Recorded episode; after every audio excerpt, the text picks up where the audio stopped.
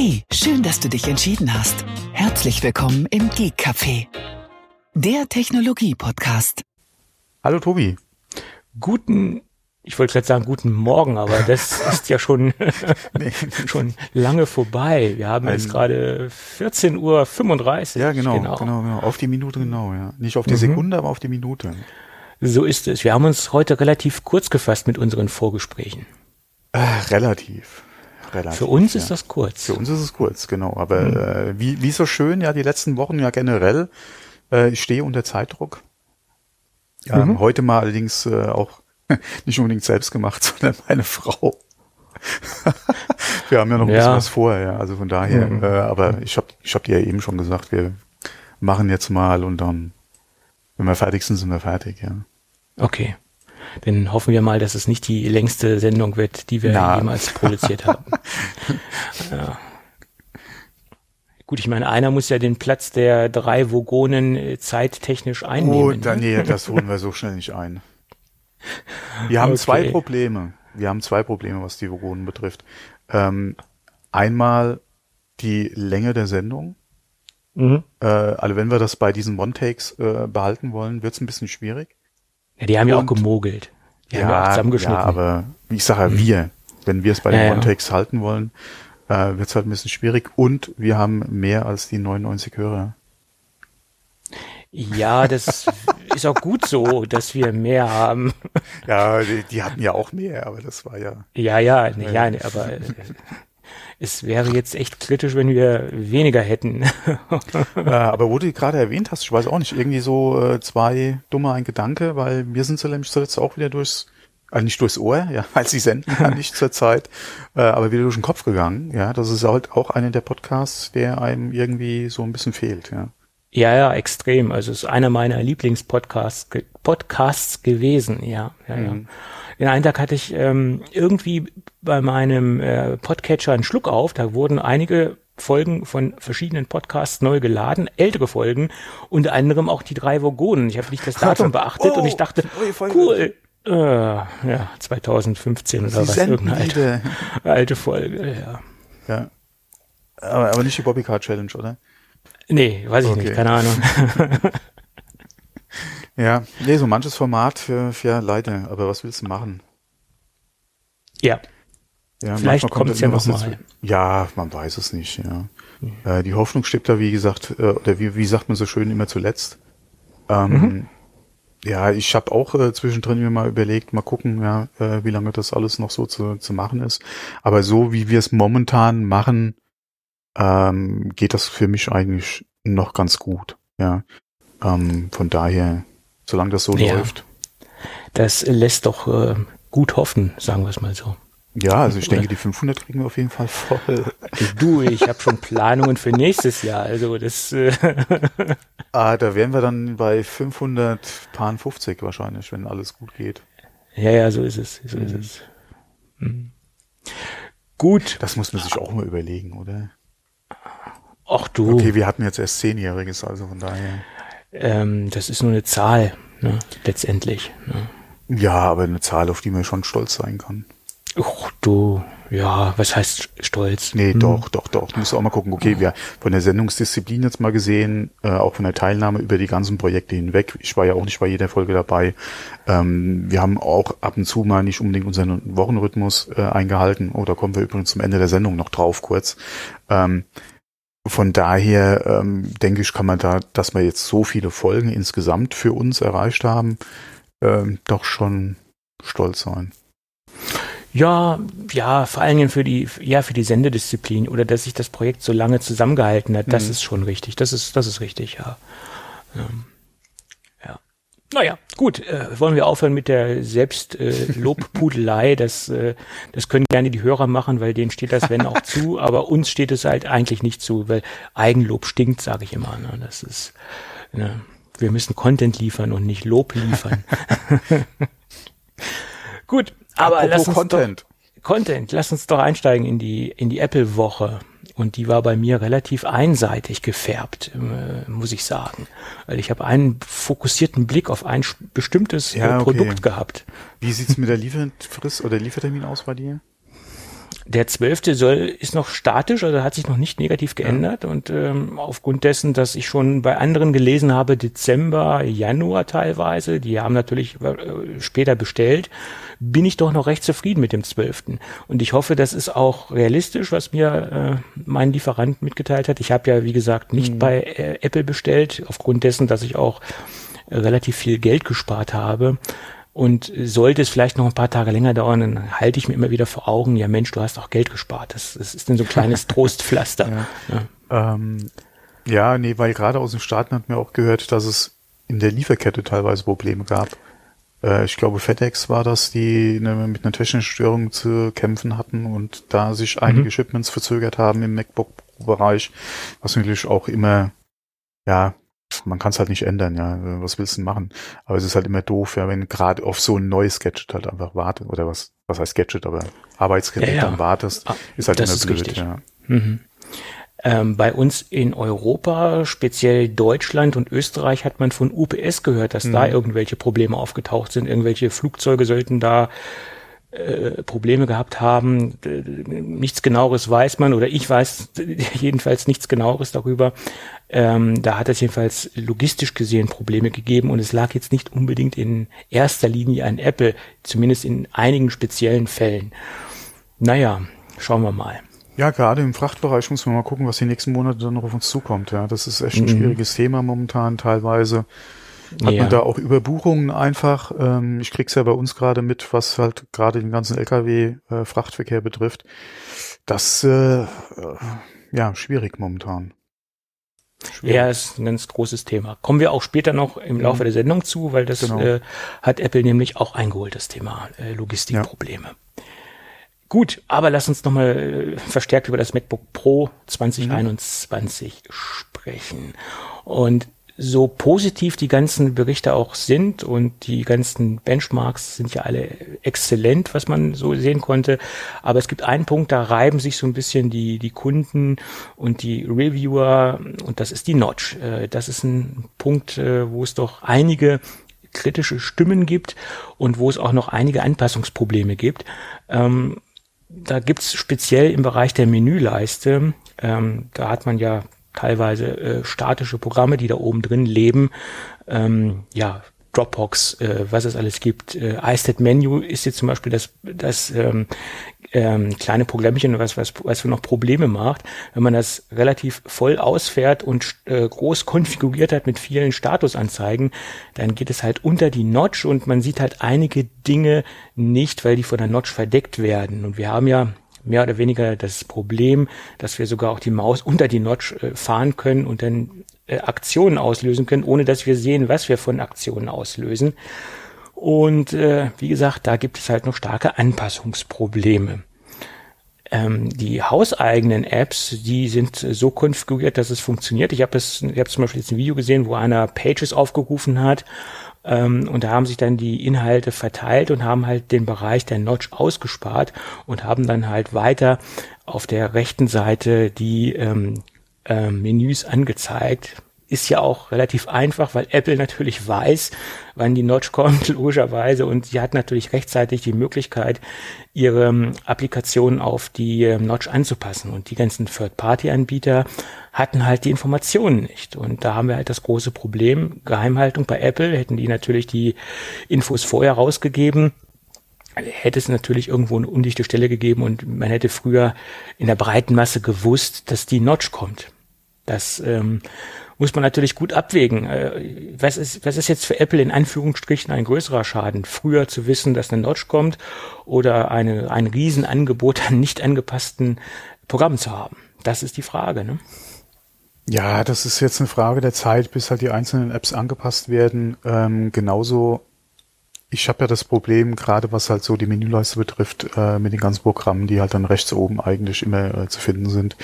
Ähm, ich habe ja früher sehr viel äh, Programme gehabt, die da oben leben im Prinzip. Mhm. Habe da ja vor langer, langer Zeit äh, schon Bartender für mich entdeckt. Da hatten wir auch in der Vergangenheit schon mal in der Sendung drüber gesprochen äh, und über alternative Tools auch ähm, und habe das im Einsatz, damit das halt nicht so überladen ist. Ja. Ähm, von daher, damit kann man sich ja im Prinzip auch helfen, beziehungsweise wer das im Einsatz hat, dem wird es auch auf den neuen Geräten nicht auffallen. Ähm, und dann äh, gerade was jetzt äh, so die die Menüs, die halt links leben, ja, das ist halt eine Frage, wie gesagt, der der einzelnen App, äh, dass die dann entsprechend angepasst wird, ähm, beziehungsweise dann auf die äh, die Anpassung halt an die Notch dann einfach erfolgen. Ähm, aber es gibt da ähm, ein Support-Dokument von, äh, von Apple auch dazu über ein Setting in äh, OS 10, ähm, hm. was man einstellen kann, damit die Menüleiste generell unter der Notch dargestellt wird. Ja, genau, gibt es. Aber das äh, halte ich für eine eine Lösung, die äh, auf Dauer nicht so äh, nee, schön ist, ist. Nee, das ist, ne? denke ich mal, halt wie gesagt für Leute, die halt mit Programmen arbeiten oder den Fall halt haben, dass die einfach voll ist, die, die, die Zeile und halt übergangsweise, ja. bis halt eine alte oder bis halt die Programme alle angepasst sind, dann halt ja. das nutzen können. Aber es gibt auf jeden Fall jetzt auf OS-Ebene schon äh, eine Lösung dafür, ja. Ja, genau. Da muss man dann halt in die, in die, in die App-Einstellung ähm, Command-I für Programminformationen. Äh, dann öffnet sich, wie gesagt, die, die Programminformation der App und da kann man dann halt Einstellungen vornehmen. Skalierungsmodus nennt sich das Ganze. Hat halt den Nachteil, dass sich nicht nur das unter die obere also unter die oberen Bereich zieht, sondern dass der ganze Bildschirm sich mhm. quasi so einen Einsaugeffekt hat, dass er ringsrum einen Trauerrand bekommt, also nicht nur oben, sondern wirklich seitlich und auch unten und das äh, verkleinert sich doch ähm, relativ äh, stark das, das ganze Display oder die ganze Arbeitsfläche. Also würde ich jetzt äh, so nicht machen. Ich würde halt, wenn ich diese Probleme habe, äh, vielleicht kommen diese Probleme ja auch auf mich zu, äh, irgendwann demnächst, ja. äh, dann würde ich halt Bartender äh, installieren und Bartender einsetzen, weil das halte ich als ähm, Third-Party-App für, also man muss halt diese Third-Party-App nutzen für die eleganteste Lösung, ohne dass man jetzt halt äh, sich den ganzen Bildschirm klein skaliert. Ne? Hm. Und wie gesagt, ich habe die eigentlich schon seit Jahren im Einsatz. Ja. Und äh, deswegen wäre es mir wahrscheinlich nie aufgefallen, ja, weil das ist, ich schätze wahrscheinlich auch wieder direkt installiert äh, auf dem neuen äh, System und dann, wie gesagt, wäre es mir wahrscheinlich nie aufgefallen. Ja, es ist überhaupt ein sehr probates Mittel, seine Menüleiste etwas mhm. ästhetischer äh, zu halten oder den ästhet ästhetisch, ästhetischen Anblick äh, zu wahren, sagen wir es mal so. Ja. Und vieles, was da oben drin ist, muss man ja auch nicht permanent im Blick haben. Ja, deswegen, das ist bei mir genauso, ja. ja. Gut. Ja, also ich denke, das mit der Notch ist halt nur eine Frage der Zeit, bis alle Programme angepasst sind. Das, äh, mhm. das wird noch ein bisschen dauern und das muss ich jetzt ein bisschen zurechtruckeln äh, und dann wird das auch weiterhin ähm, äh, vernünftig funktionieren, hoffe ich mal. Mhm. Tja. Dann gab es ein ein Interview. Ich habe mich erst gewundert, äh, ich, ich kannte das, das Projekt nicht und habe mich auch gewundert, Mensch, der Kanal hat nur 27.000 Abonnenten zu dem Zeitpunkt, wo ich das erste Mal reingeguckt habe. Und da kommt jetzt äh, zwei Apple Manager zum Interview. Das ist aber kurios. Also für so ein kleines Format, sage ich jetzt mal, dass sich da zwei Apple Manager hinreißen lassen. Und dann habe ich gesehen, wer dahinter steht. und wer diesen Podcast slash äh, Videopodcast macht, und das ist AI Justine. Und äh, klar, das ist jetzt ein, ein relativ neues, ausge, ausgegliedertes Format, äh, ist ein Podcast slash Videopodcast. Ähm, und die hat zwei Apple Manager im Interview. Und das ganze Video kann man sich eigentlich äh, schenken, weil es ist mehr oder weniger eine Werbeveranstaltung für Apple. Da haben keine großartigen bis gar keine kritischen Fragen stattgefunden. Also da wurde nichts kritisch, da wurden keine kritischen Fragen gestellt. Also das war jetzt nochmal so ein ausgegliedertes Promotion-Video für die neuen Apple-Produkte. Und da wurde dann auch nochmal erklärt, dass die Notch ein, ein super toll, eine super tolle Erfindung ist und eine super tolle Idee ist. Und da wurde nochmal so ein bisschen extrem äh, auf die Notch eingegangen. Äh, und da haben sie wohl nochmal ein bisschen den kritischen Stimmen, den, den den Wind aus den Segeln nehmen wollen. Also ja, äh, sie haben nochmal betont, dass man ja, dass man ja nichts verliert, sondern nur was dazu bekommt mhm. und man hat dann ein 16 zu 10 Format. Also alles das, was ja auch schon mehrmals durch die Presse gedreht worden ist, aber hier sind sie halt nochmal verstärkt auf das Thema Notch eingegangen. Ja.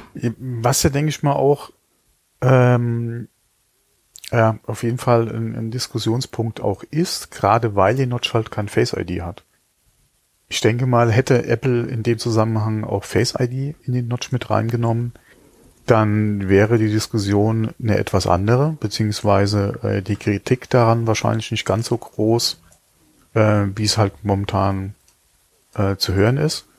Ähm, bei mir jetzt so im, im Umfeld, wenn ich mal mit Leuten über die neuen MacBook Pros gesprochen habe, ist die Notch eigentlich gar nicht mal so ein Aufreger. Das Einzige, wenn es halt auf das Thema zu sprechen kommt oder so ist, wieso ist in der Notch kein, kein Face ID? Ja.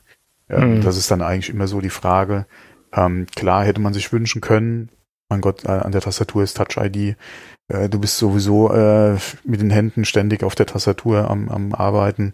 Ähm, ob du da jetzt Touch ID oder, oder Face ID hast, äh, ist, denke ich mal, jetzt, oder wäre für mich jetzt nicht unbedingt äh, ähm, ja, jetzt so ein, so ein äh,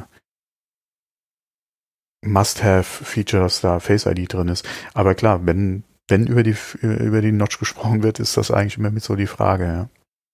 Ja. Warum ja. dann auch kein Face ID? Ähm, aber klar, ansonsten so die Argumentation, die sie erfahren, ist ja dünnere äh, Bildschirmränder und äh, wie gesagt den Zugewinn an, an den paar Pixeln äh, rein, die sie dann da im Display halt noch drin haben. Ähm, man ja, mein Gott, man muss halt mal mitgearbeitet haben. Und äh, wenn du Video im, im Großformat konsumierst oder so, fällt es da sowieso nicht auf. Ja. Bei einem 16 zu 10 ja. mit 16 zu 9 Videoinhalten hast du sowieso die Ränder oben und unten und dann siehst du, wie gesagt, dann ist die Notch sowieso weg. Ja, und wenn du die Apps im Vollbild betreibst, siehst du es ja eh nicht, weil du erst dann unter die Notch gezogen bekommst und hast ja dann nicht diese Darstellungsprobleme. Also bei Vollbild bei Vollbild, ähm, bei einem Vollbildmodus merkst du es ja sowieso nicht in dem Fall. Also das größere Problem haben wir halt nur, wenn wir mit der Menüleiste im Moment arbeiten oder wenn die voll ist mhm. und wenn wir halt nicht im Vollbildmodus arbeiten und äh, das dauert jetzt nur noch ein bisschen, bis die ganzen Entwickler ihre Apps angepasst haben. Und ich denke, dann hat man das auch im Griff, das ist eine reine Software-Problematik, die wir im Moment haben. Ja. Ja, und wie beim äh, iPhone auch. Du spätestens, äh, wenn du mal eine Zeit lang mitgearbeitet hast, ist es wahrscheinlich eh weg aus dem Blickfeld. Ja, das, das, da wird man sich dran gewöhnen. Und mhm. ich habe ja nach wie vor die Theorie, dass diese ähm, große Notch äh, nur ein Platzhalter ist für zukünftige Technologien. Und ich gehe auch davon aus, dass in der nächsten Generation der, der MacBook Pros auch Center Stage als Webcam-Funktion Einzug halten wird und ähm, dass da noch eine ganz andere Kameratechnologie in Zukunft reinkommt und dass die einfach gesagt haben, okay, wir machen die jetzt so groß, dass wir noch Platz haben, zukünftige Technik dort unterzubringen. Und ähm, es ist halt einfacher, ähm, was so groß zu lassen, als später zu sagen, oh, wir müssen jetzt noch mehr Platz, brauchen jetzt noch mehr Platz. Also ich denke, das ist der mhm. Weg, den Apple gehen wird. Das ist ein reiner Platzhalter. Ja, vielleicht kommt ja auch in der nächsten Generation Face ID. Weiß man, man weiß nicht, es klar, ja nicht. Klar. Ne? Mhm. Und sollte sich äh, mal herausstellen, dass der Platzhalter einfach zu groß gewählt ist, kleiner machen geht immer. Genau. ja, das ist halt so. Aber versuch erst mal jemanden dran zu gewöhnen, ach nee, jetzt, jetzt ist sie zwar klein, aber sie muss dann irgendwann größer werden. Ich glaube, der Aufschrei wäre äh, größer in der Community. Ja, aber es gibt auch positive Dinge zu berichten über das Gerät, ja, außer dass die äh, dass die, äh, dass die Performance hervorragend ist. Äh, da können wir vielleicht auch nochmal drauf eingehen. Aber was das Hardware-Design angeht, äh, im Inneren, ähm, da hat, da gab es mittlerweile auch einen iFixit-Bericht äh, mhm. zu, aber es gab auch einen Bericht von einem Reddit-User, der sein 14 Zoll Gerät auseinandergenommen hat. Und das deckt sich auch mit den Erkenntnissen, die iFixit äh, gewonnen hat. Äh, ich möchte jetzt nicht auf diese komplette, auf das komplette Teardown eingehen oder auf den kompletten Teardown eingehen, sondern auf ein paar Dinge, die mir positiv aufgefallen sind. Das ist einmal, dass der Akku ähm, äh, verschraubt ist und nicht verklebt wie im alten Gerät oder wie in den alten Geräten und in mehreren Segmenten aufgeteilt ist. Gut, das mit den Segmenten ist jetzt nicht unbedingt vorteilhaft, vorteilhaft wahrscheinlich, um das Beste halt rauszuholen an Akkuleistung, aber dass das Ding verschraubt ist, wirkt doch schon mal sehr positiv und das hat iFixit auch äh, sehr positiv bewertet, aufgrund dessen, dass man halt äh, wirklich selektiv und einzeln die Akkutechnik austauschen kann. Bei älteren Geräten war es ja so, dass das Topcase inklusive Tastatur mit dem Akku verbunden war. Äh, und hier ist es halt so, das ist ein einzelnes Bauteil und sie haben geschrieben, dass sogar versierte äh, Nutzer den Akku selbst austauschen könnten. Also das ist jetzt nicht unbedingt eine Sache, die jetzt nur Apple vorbehalten ist. Ähm, da können eventuell später dann auch mal versierte Bastler dran gehen. Würde ich zwar jetzt trotzdem nicht unbedingt tun, aber es sieht so aus, dass das ein Produkt ist, was wirklich schnell auszutauschen ist.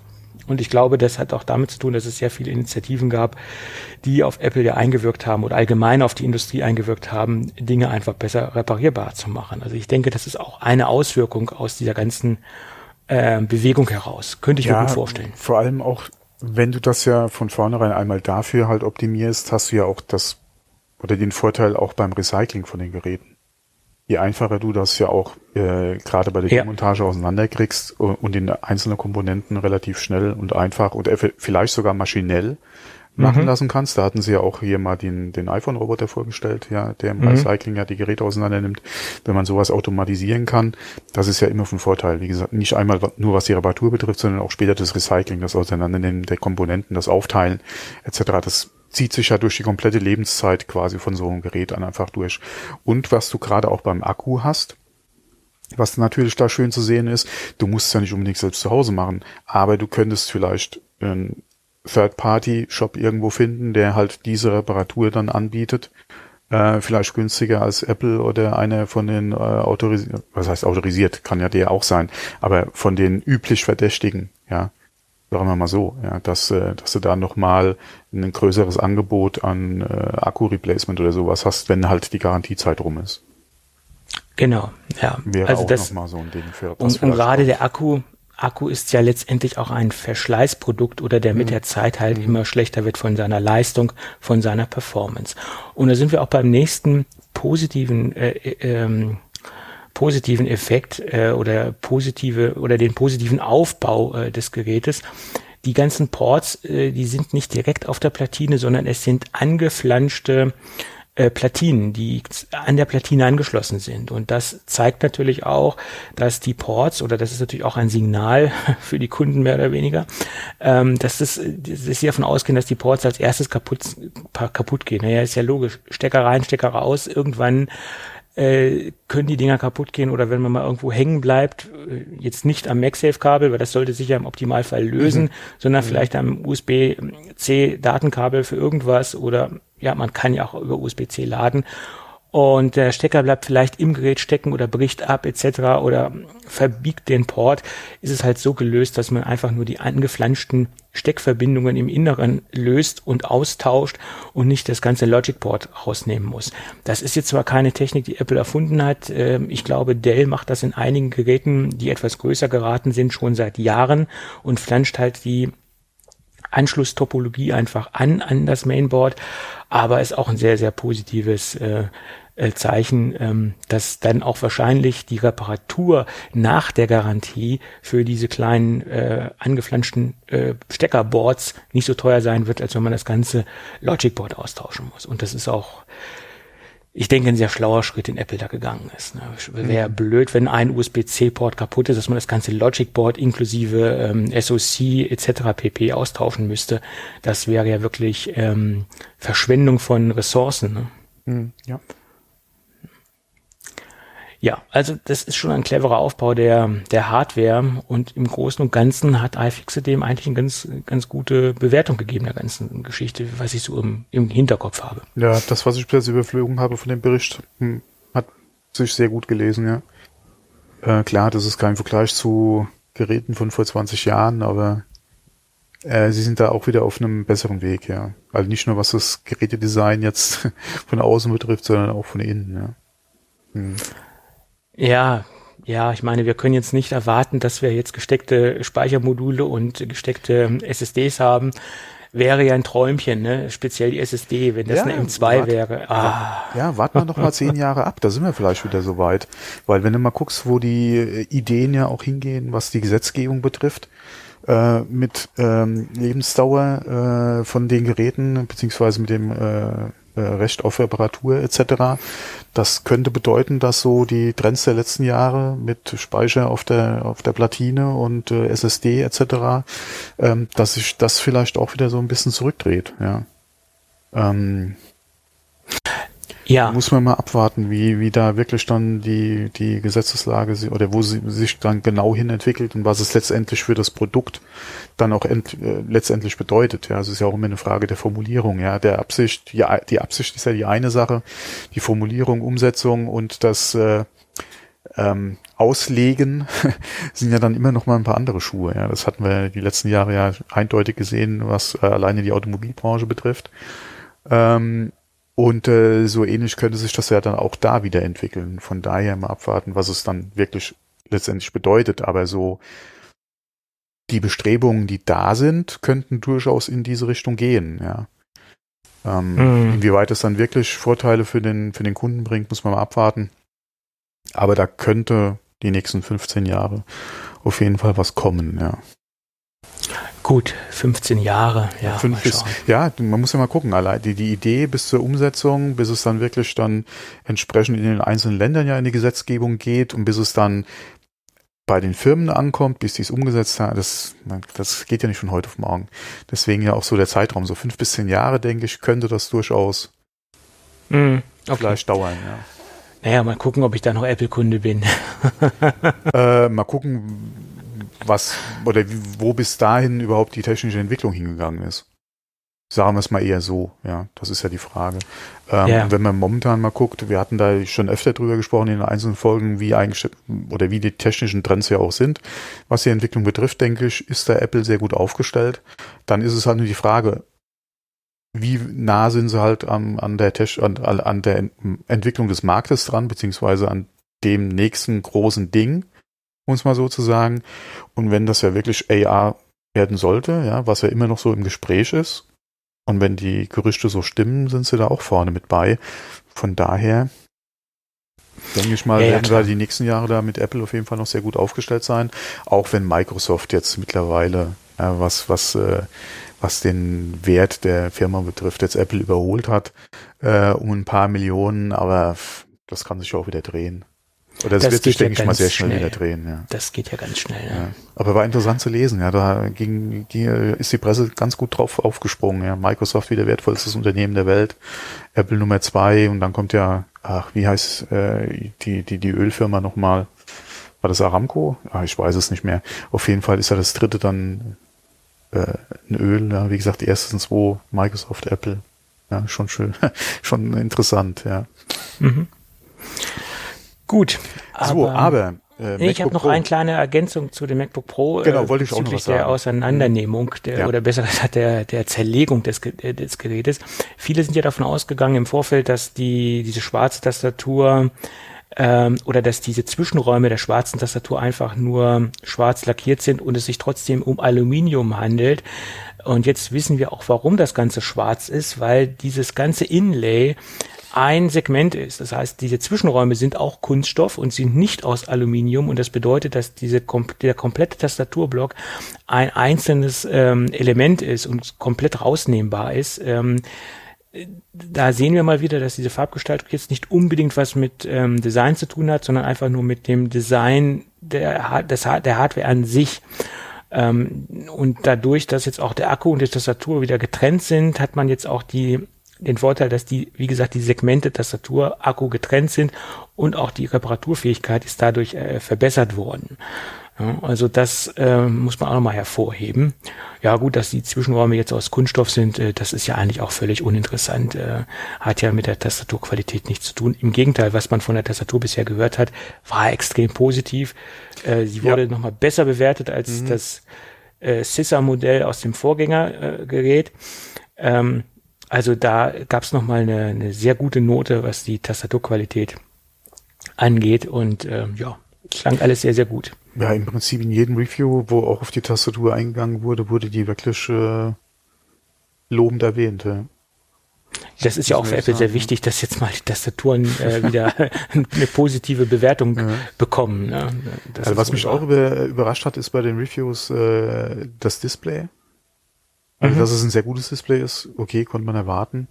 Ähm, aber wie Apple äh, anscheinend gerade auch die Wiedergabe von Videoinhalten in Bezug auf oder HDR-Videoinhalten äh, implementiert hat mit äh, äh OS 10 und äh, dem neuen Display in den MacBook Pros ist anscheinend äh, auch sehr gut gelöst, was äh, oder die, die die Technik oder umgesetzt von der Technik her mit dem Mini-LED. Also das äh, klar auf einem Non-HDR-Display sich die Videos angucken über das Review, wo sie das zeigen, immer schwierig. Ähm, aber da äh, waren viele Tester halt auch sehr positiv angetan, was das Display betrifft. Ähm, ja, bei einigen hast du auch gehört, dass sie den Unterschied zu den 120 auch nicht unbedingt jetzt sehen, äh, bei allem, was sie tun. ähm, aber ja, okay, aber wie gesagt, gerade äh, was ansonsten. Äh, es gab ein, zwei Reviews, da äh, haben die äh, Tester auch gesagt, dass ihnen das Display besser gefällt als das äh, ähm, XR-Display, das externe. Äh, oder das mhm. äh, Standalone äh, Pro-Display von Apple. Mhm. Ja, dass ihnen das äh, im MacBook Pro besser gefällt. Ähm, also da äh, kannst du dich schon auf was freuen mit deinem Gerät. Ja. Und ähm, was mich halt ah, überrascht ist jetzt falsch gesagt, aber was ich habe ja immer gesagt, mal abwarten, was so die die Benchmarks äh, und die Tests dann bringen in Bezug auf die GPU. Ähm, und äh, da hat man jetzt auch einiges mitgekriegt, äh, gerade auch was äh, ja äh, Bildbearbeitung beziehungsweise gerade Video betrifft, äh, Bearbeitung auf den Geräten. Ähm, gerade auch mit äh, Bezug auf Adobe Premiere hat man äh, sehr viel jetzt äh, von äh, von ja, oder, oder in den Reviews gerade gelesen und da, äh, also manches Ergebnis hätte ich jetzt so nicht unbedingt erwartet, auch nicht mit dem Max. Äh, und die, die Ergebnisse sind ja echt Hammer. Ja, also ja. mein, mein haben wollen und das, wie, ich hatte überlegt, mir jetzt doch ein Mini zu, zu, zu greifen. Ähm, also ich denke, mit einem, äh, mit einem M1 Pro äh, wäre ich dann doch glücklicher, ja. ähm, ja, ja. Äh, äh, ja, ich weiß jetzt auch nicht, ja. Wenn man genau wüsste, wie es mit dem Zeitplan bei Apple aussieht bezüglich des, des Mac Minis, des erwarteten Mac Minis. Ne? Mhm. Ne? Dann, aber das ist ja wirklich unser Dreh- und Angelpunkt, dieser Mac Mini. Äh, das ist bei dir so und bei mir so. Ich habe das natürlich jetzt mal anderweitig gelöst, was für mich auch keine befriedig äh, befriedigende Lösung ist letztendlich, weil ich eigentlich einen neuen Desktop-Rechner benötige und ich ja immer noch so diese klassische ja, halt Struktur fahre. Nee, aber bestimmt kein Intel Mac Pro, auf keinen Fall. Nein, äh, der, der kommt ja dann auch nächstes Jahr eher Ende nächsten Jahres. Also ja. ich hoffe, vorher wird der Mac Mini kommen und da ist natürlich auch von auszugehen, dass vorher der Mac Mini kommt. Also das wäre ja sehr unlogisch, wenn der Mac Pro davor kommen würde. Ähm, und der Mac Pro ist hundertprozentig nicht meine Preisklasse. Davon ist auszugehen. Ich denke mal auch nicht, das kleinste Modell wird auch nicht meine Preisklasse sein. Davon äh, ist ebenfalls auszugehen. Es sei denn, ich gewinne bis dahin im Lotto, aber das, davon ist auch nicht auszugehen. Ja, die Wahrscheinlichkeit ist dann doch, äh, es heißt zwar in der Werbung, es trifft mehr als man denkt, aber man ist ja leider doch nicht immer der, der ja, es dann trifft. Ja. ja. Also es gibt so viele Dinge, von denen im Moment nicht auszugehen ist, die einen mhm. Mac Pro ausschließen. Ja. Äh, das ist so.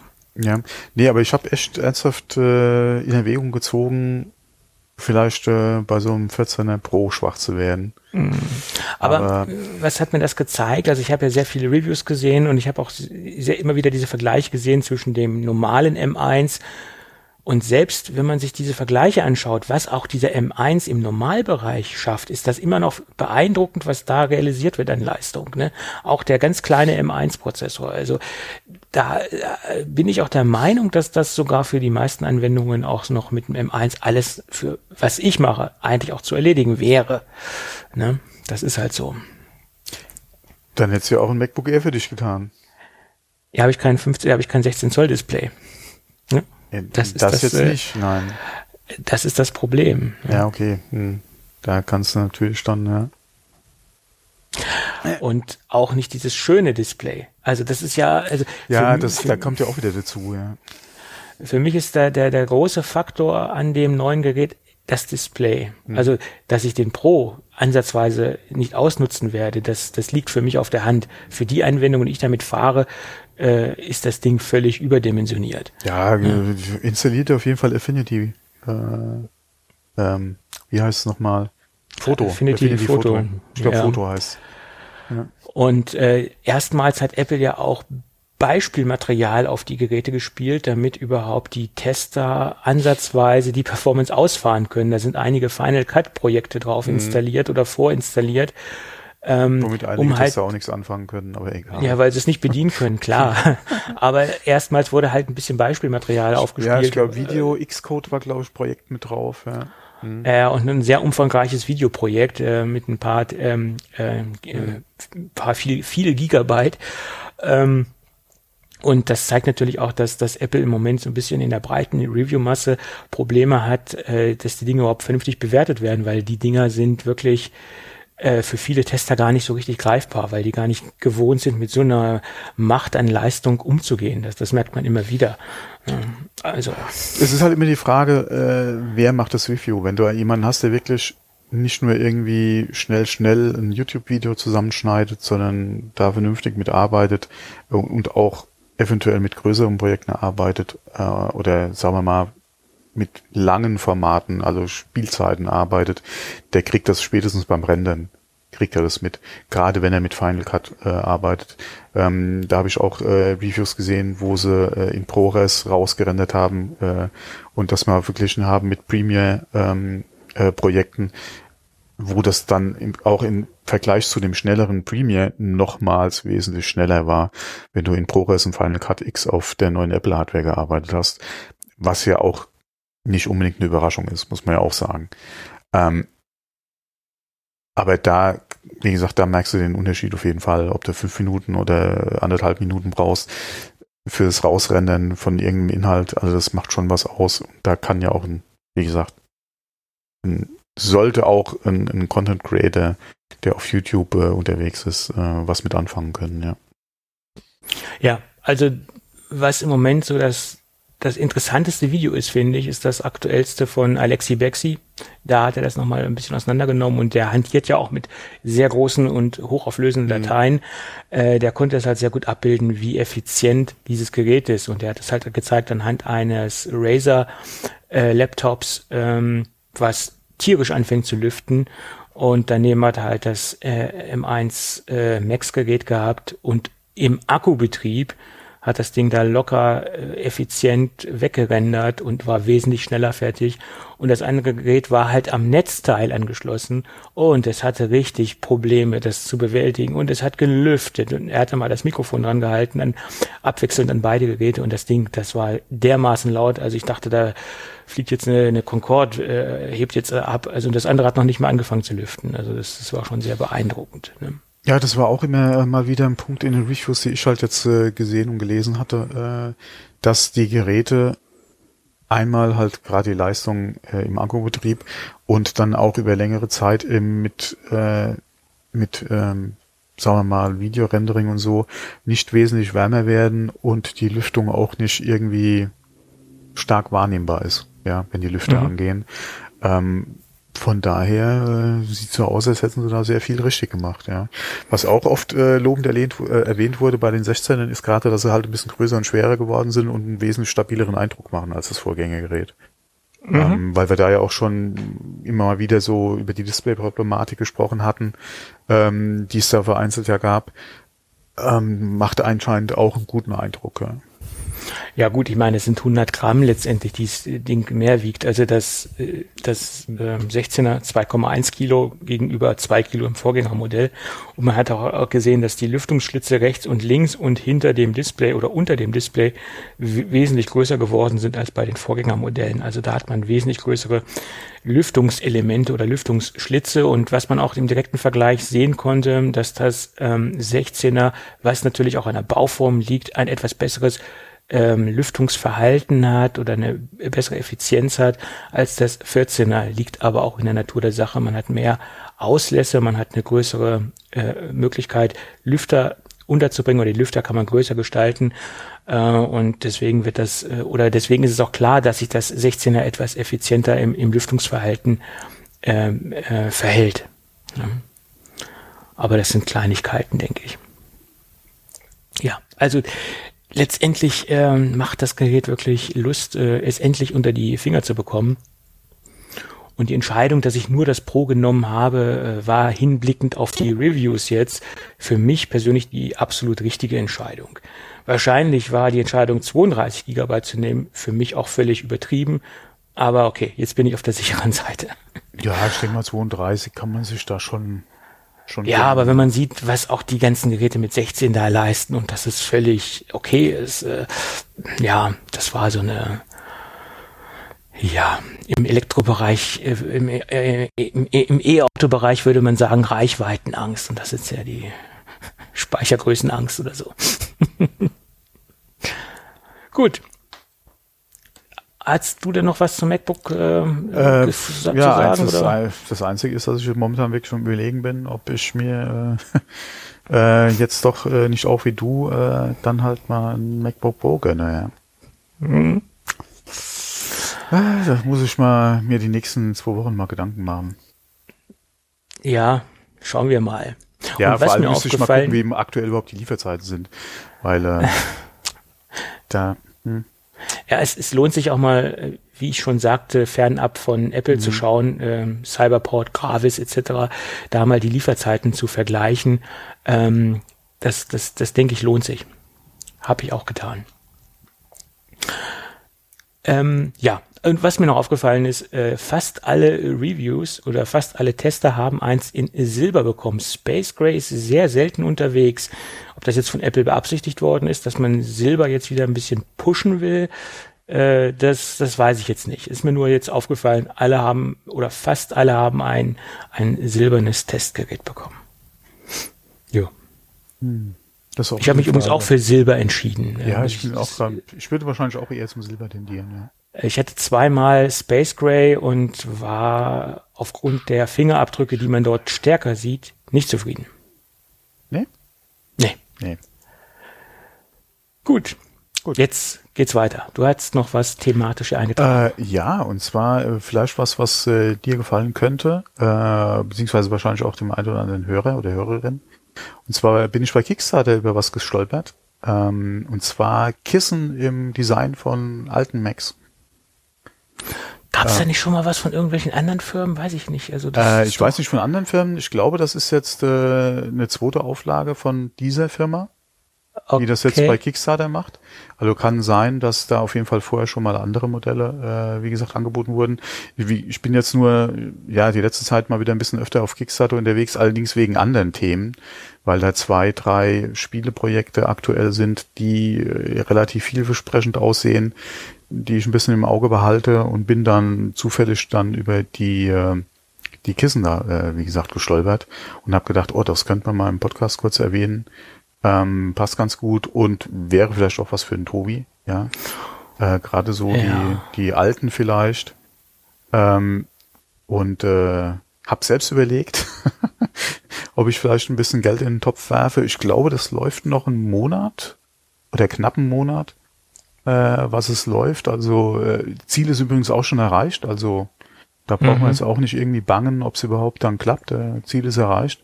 Von daher, wer Interesse hat, könnte man machen. Also ich denke, ich könnte bei dem bei dem iMac schwach werden und vielleicht bei dem Cube. Ähm, aber ja. Den den Lampen iMac meinst du, ne? Ja, genau. Mhm. Also das ist sehr schön, aber ich würde bei der Apple Lisa schwach werden. Ja. Weil das auch eines der Produkte ist, die ich leider nicht im Original habe.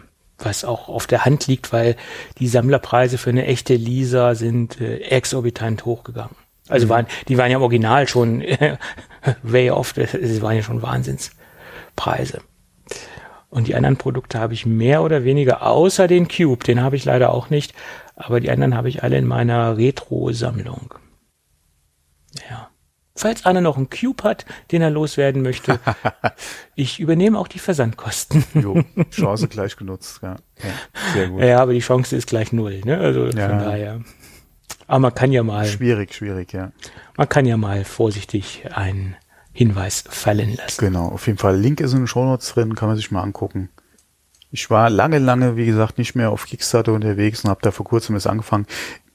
Ich weiß auch warum, ja, weil es gibt so viele interessante Projekte, ja, wo du dann vielleicht doch mal sagst, okay, da werbe ich mal ein paar Dollar drauf und das summiert sich ja alles sehr schnell, dann beschleppt sich sehr vieles dann doch leider. Äh, ja, ja, das, man weiß schon, warum man eigentlich nicht mehr auf Kickstarter unterwegs war. Ja. Ja, und ähm, manche Wartezeiten sind auch so lange und dann manche Projekte ja. werden gar nicht erst ähm, finalisiert oder kommen gar nicht erst am Start.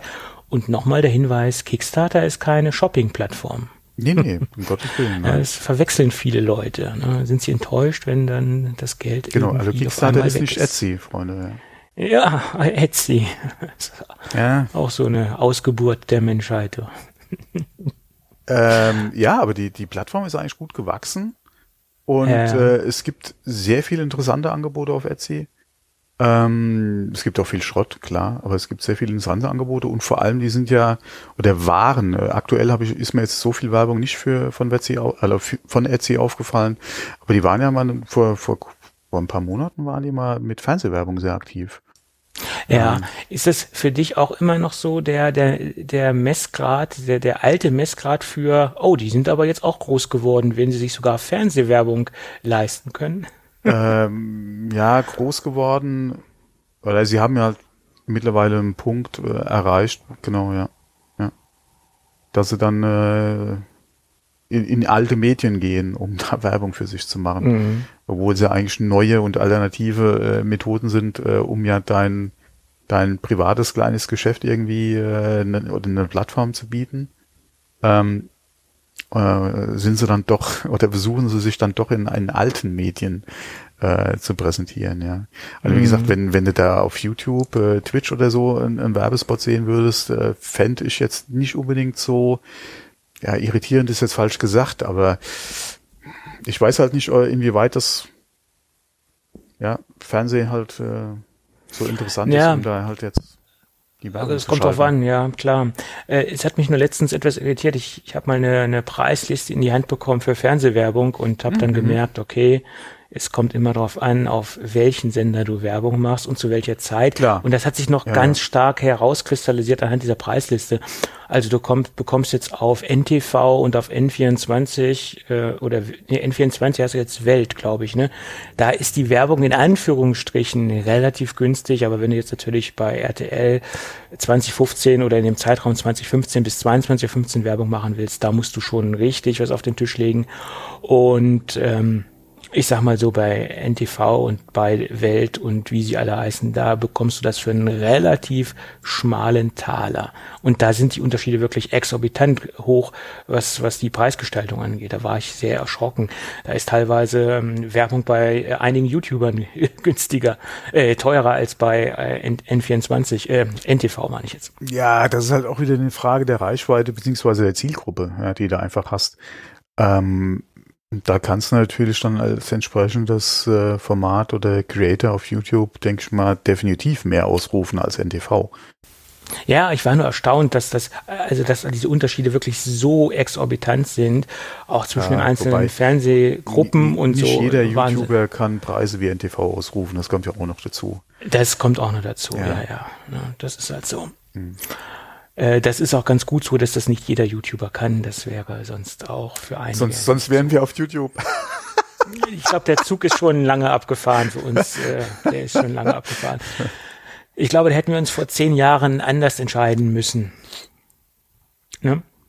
Das ist so. Äh, meine. Oder man hätte dann irgendwann mal die Entscheidung treffen müssen, ob man dann nicht lieber auf ein Videoformat geht und dann in der Zweitverwertung das als Audiopodcast raushaut.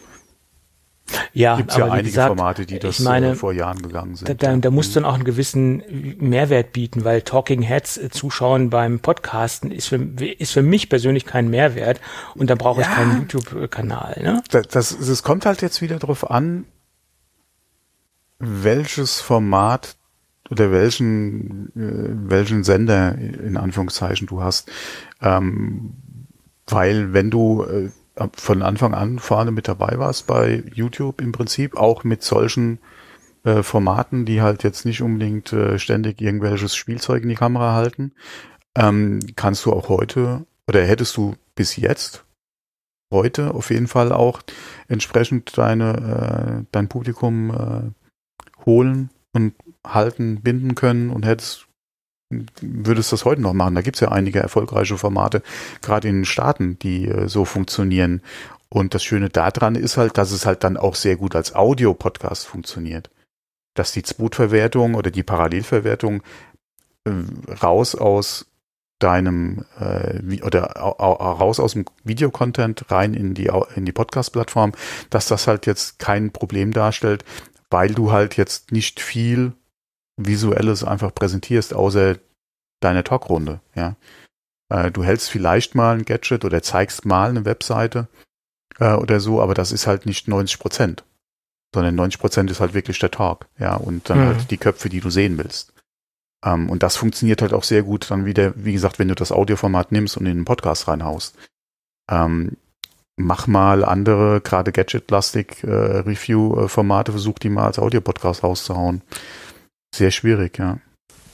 Du, ich hatte mal einen Podcast, da ging es ausschließlich um Gadgets, die wir im Audioformat besprochen haben. Das ja, das ist ja wieder eine andere Sache. Ich meine ja, wenn äh, du einen YouTube-Gadget-Reviewer äh, hast, der halt wirklich viel visuell ja auch aufgrund des Formats ja auch macht und das dann versuchen würde, eins zu eins einfach als Audiopodcast rauszuhauen. Schwierig.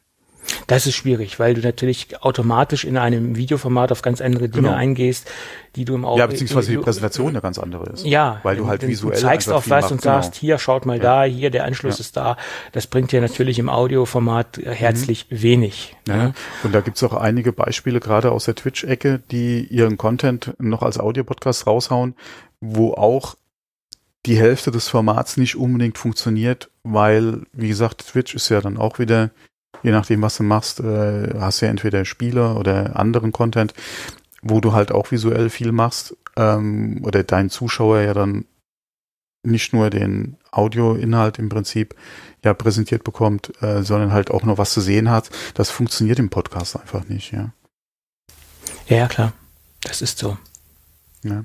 Ähm, gut, aber wo waren wir jetzt eigentlich gerade? Ach, Kickstarter, ja, genau. Kickstarter, hm? Genau. Ähm, Genau, und kam ja zu Google, YouTube eben. Das passt ganz gut, da schließt sich der Kreis, weil äh, ich habe noch zwei kleine Facebook-Themen, die ich jetzt oh, äh, mal Facebook. anspreche. Ja, das böse Facebook. Beziehungsweise Meta.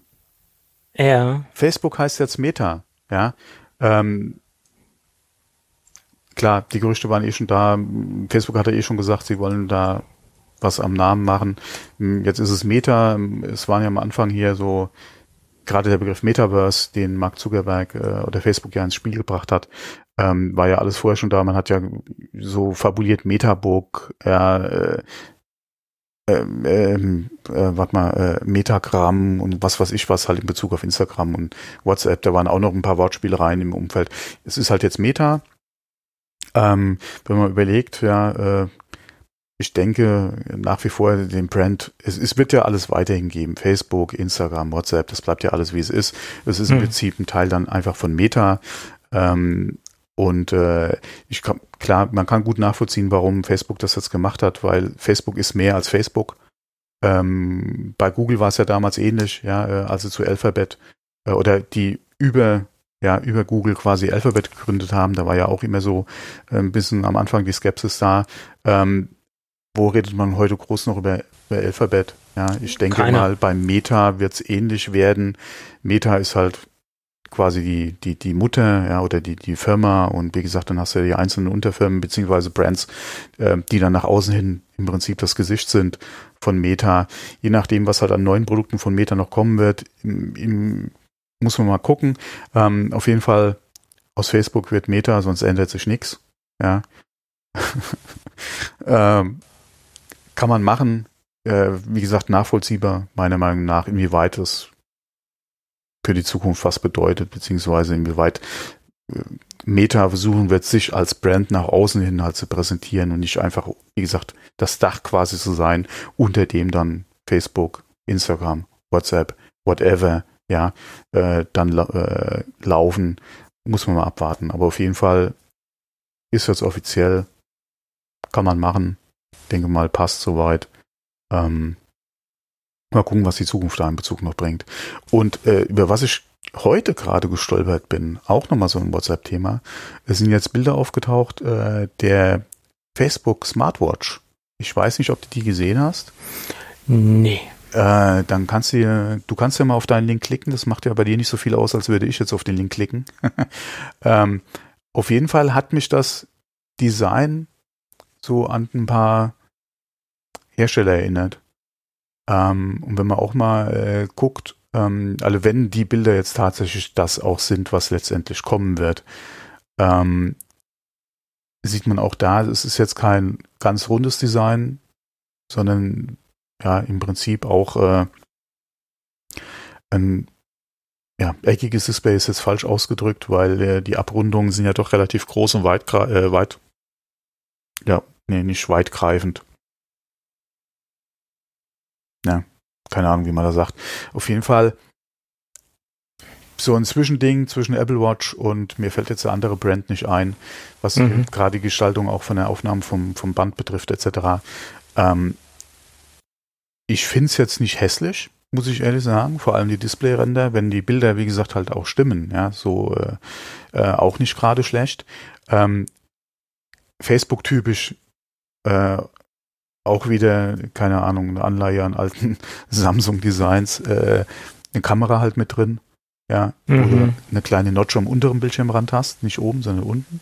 Okay, kann man auch machen. Ähm, deswegen, ich bin mir jetzt nicht ganz sicher, ob das wirklich finale Bilder jetzt äh, sind. Ähm, aber auf jeden Fall, was Hardware-Design betrifft, jetzt denke ich mal nicht so verkehrt. Ähm, kein rundes Display, ja, womit viele ja auch gerechnet hatten, als so die ersten Gerüchte aufkamen von der äh, Smartwatch von Facebook. Ähm, ja, man muss halt warten, wie die, wie die Software einfach ist. Weil ja, Hardware-Design ist ja eine Sache, aber gerade was, was erwartet man von Facebook in, in Bezug auf Software-Design, ja. Mhm. Also von daher, das wird, denke ich, eher mal das schwierigere Thema werden, ja. Ja.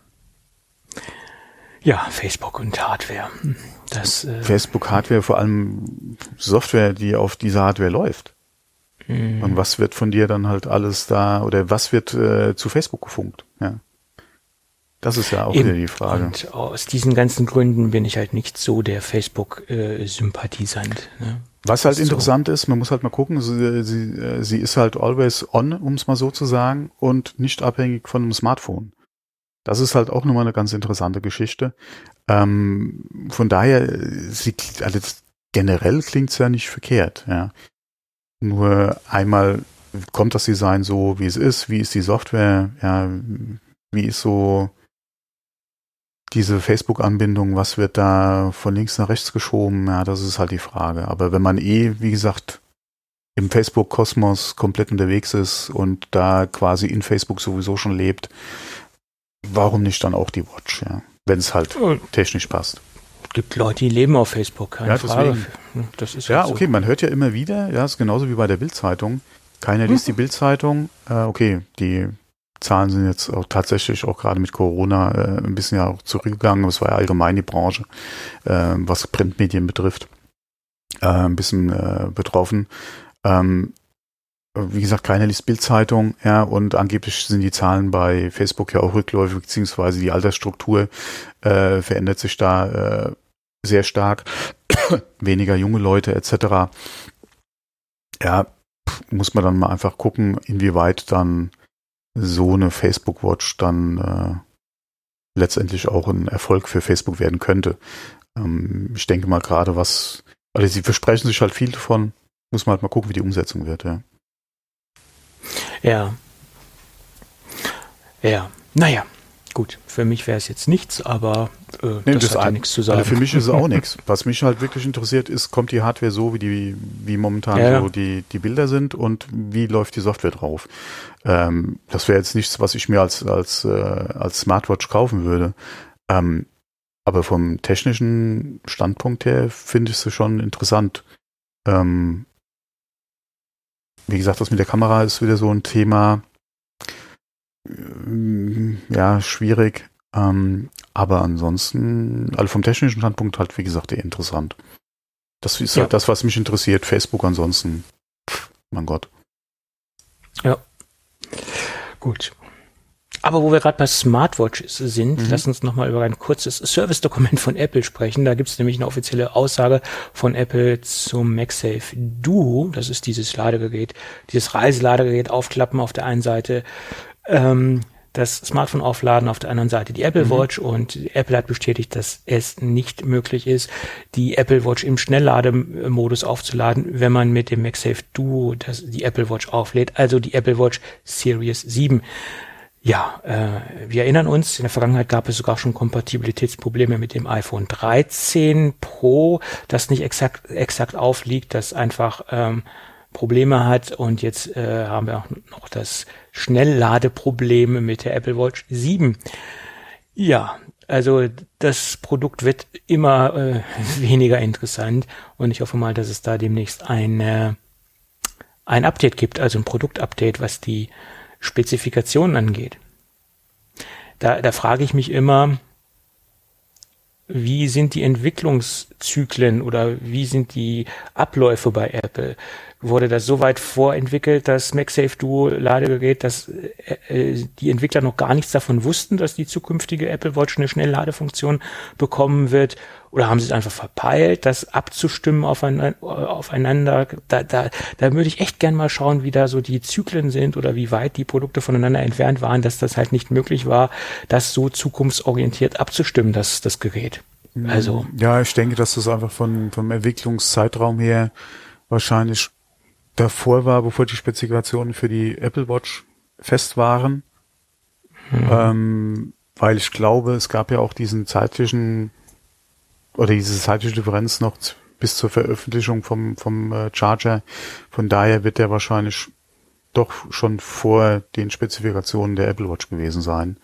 Ähm, ich habe auch zuletzt gerade gehört, dass das Chip-Design der M1 Pro und M1 Max anscheinend auch schon zwei bis drei Jahre final war. Ähm, wenn man da mal guckt, bis in 2021, zwei bis drei Jahre zurückrechnen, da war das Chip-Design schon final für diese. Äh, ja, das ist ja Chips. im, im SoC-Bereich nichts Außergewöhnliches, dass ja, die so weit von, äh, Ja, hätte ich jetzt auch nicht Klar. gedacht, muss ich ehrlich sagen. Ja, doch ähm, schon. Das hätte deswegen, schon, ja. wie gesagt, ich denke, dass da einfach für die die die Specs für die für die Apple Watch einfach noch nicht da waren. Ja. Oder dass vielleicht auch einige Funktionen jetzt etwas später reinkommen und dass das noch nicht sicher ist. Kommt das rein, kommt es nicht rein, kann ja auch alles möglich sein. Ja, ja. Ähm, das sind jetzt ja in Anführungsstrichen keine extrem gravierenden äh, Features äh, mhm. für den Kunden letztendlich schon. Aber ob Apple die jetzt reinnimmt oder rauslässt, das sind jetzt ja Kleinigkeiten am Ende. Naja gut, aber äh, nach meiner Meinung ist dieses Ladegerät jetzt immer weniger empfehlenswert wenn man mit aktueller Hardware unterwegs ist und das Gerät mhm. aufladen möchte oder die Geräte über dieses Gerät aufladen möchte. Mhm. Kommt noch dazu, das Ding ist ja auch nicht ganz billig, ich glaube, kostet 149 Euro und das ist ja schon intensiv preislich gesehen. Mhm. Gut, aber lass uns noch mal kurz über die Quartalszahlen von Apple sprechen. Ähm, und ich möchte da auch nicht über die kompletten Quartalszahlen sprechen, weil die kann man in äh, marktbegleitenden Blogs und Podcasts sicherlich irgendwie nachhören. Wer sich da tiefgreifend dafür interessiert, über alle Zahlen informiert zu werden, der sollte sich mal bei den hiesigen Blogs umschauen. Aber ich möchte einen Aspekt rausarbeiten, äh, äh, der auch von ähm, Luca Maestri und Tim Cook so ein bisschen herausgestellt worden ist. Und das ist das Problem der, der iPhone 13 Geräte. Äh, man könnte mal so die Überschrift rüberlegen, äh, Versorgungslage bremst Wachstum, weil das ist ein, ein, starker Punkt. Es wurde halt auch bekannt gegeben, dass die iPhone 13 ähm, Produkte stärker nachgefragt sind, als sie überhaupt produzieren können. Tim Cook hat, Tim Cook hat gesagt, dass dadurch äh, 6 Milliarden Umsatz verloren gegangen sind. Sie hätten halt äh, das Ganze etwas äh, oder die Geräte etwas stärker umsetzen können. Und er, wie gesagt, er hat es halt mit den sechs Milliarden beziffert, wenn die Versorgungslage etwas besser gewesen wäre. Und das Ganze soll auch noch ein bisschen weitergehen. Ähm, da gab es äh, Prognosen, die nicht so rosig sind ähm, für das nächste, äh, für die nächste, äh, für das nächste Quartal, für das Weihnachtsquartal äh, soll es da nicht besser aussehen. Ja, das lässt doch tief blicken. Ne? Und was sieht man mal wieder? Ähm, auch die Chip-Krise kommt jetzt bei Apple an und sie kommt vermehrt bei Apple an. Vorher konnten sie es noch sehr gut abfangen, aber mit diesen Zahlen, speziell rund um das iPhone 13, äh, sieht es jetzt nicht mehr so, so prickelnd für Apple aus. Ne? Ja, wenn man sich allerdings mal die Zahlen anguckt, gerade im Vergleich zum Vorjahreszeitraum äh, oder zum Quartal letztes Jahr äh, den Vergleich zieht, sind die Zahlen ja im Prinzip alle besser gewesen. Ähm, Außer die iPhone-Zahlen. Wie, wie viel besser, genau, hätte es wären, äh, wäre es gewesen, ja, wenn ähm, die Apple die Probleme nicht gehabt hätte. Äh, beziehungsweise die Frage, die sich mir eigentlich eher stellt, wie viel schlechter hätte es werden können, wenn Apple nicht Apple wäre? Weil ich denke, ja. die hatten trotz allem, trotz aller Probleme, diese hatten immer noch eine bessere Besorgungslage als viele andere. Ja, ja. Und äh, von also daher, wie viel schlechter hätte es sein können, wenn du nicht Apple jetzt hättest, ja? Oder nicht also Apple bei. Apple kommt die Chipkrise etwas verzögert an, etwas später an, noch nicht so intensiv wie bei genau. den Kollegen. Ja, so oder, zumindest mal ne? aus, ja. Mhm. Das, das kann man daraus ableiten.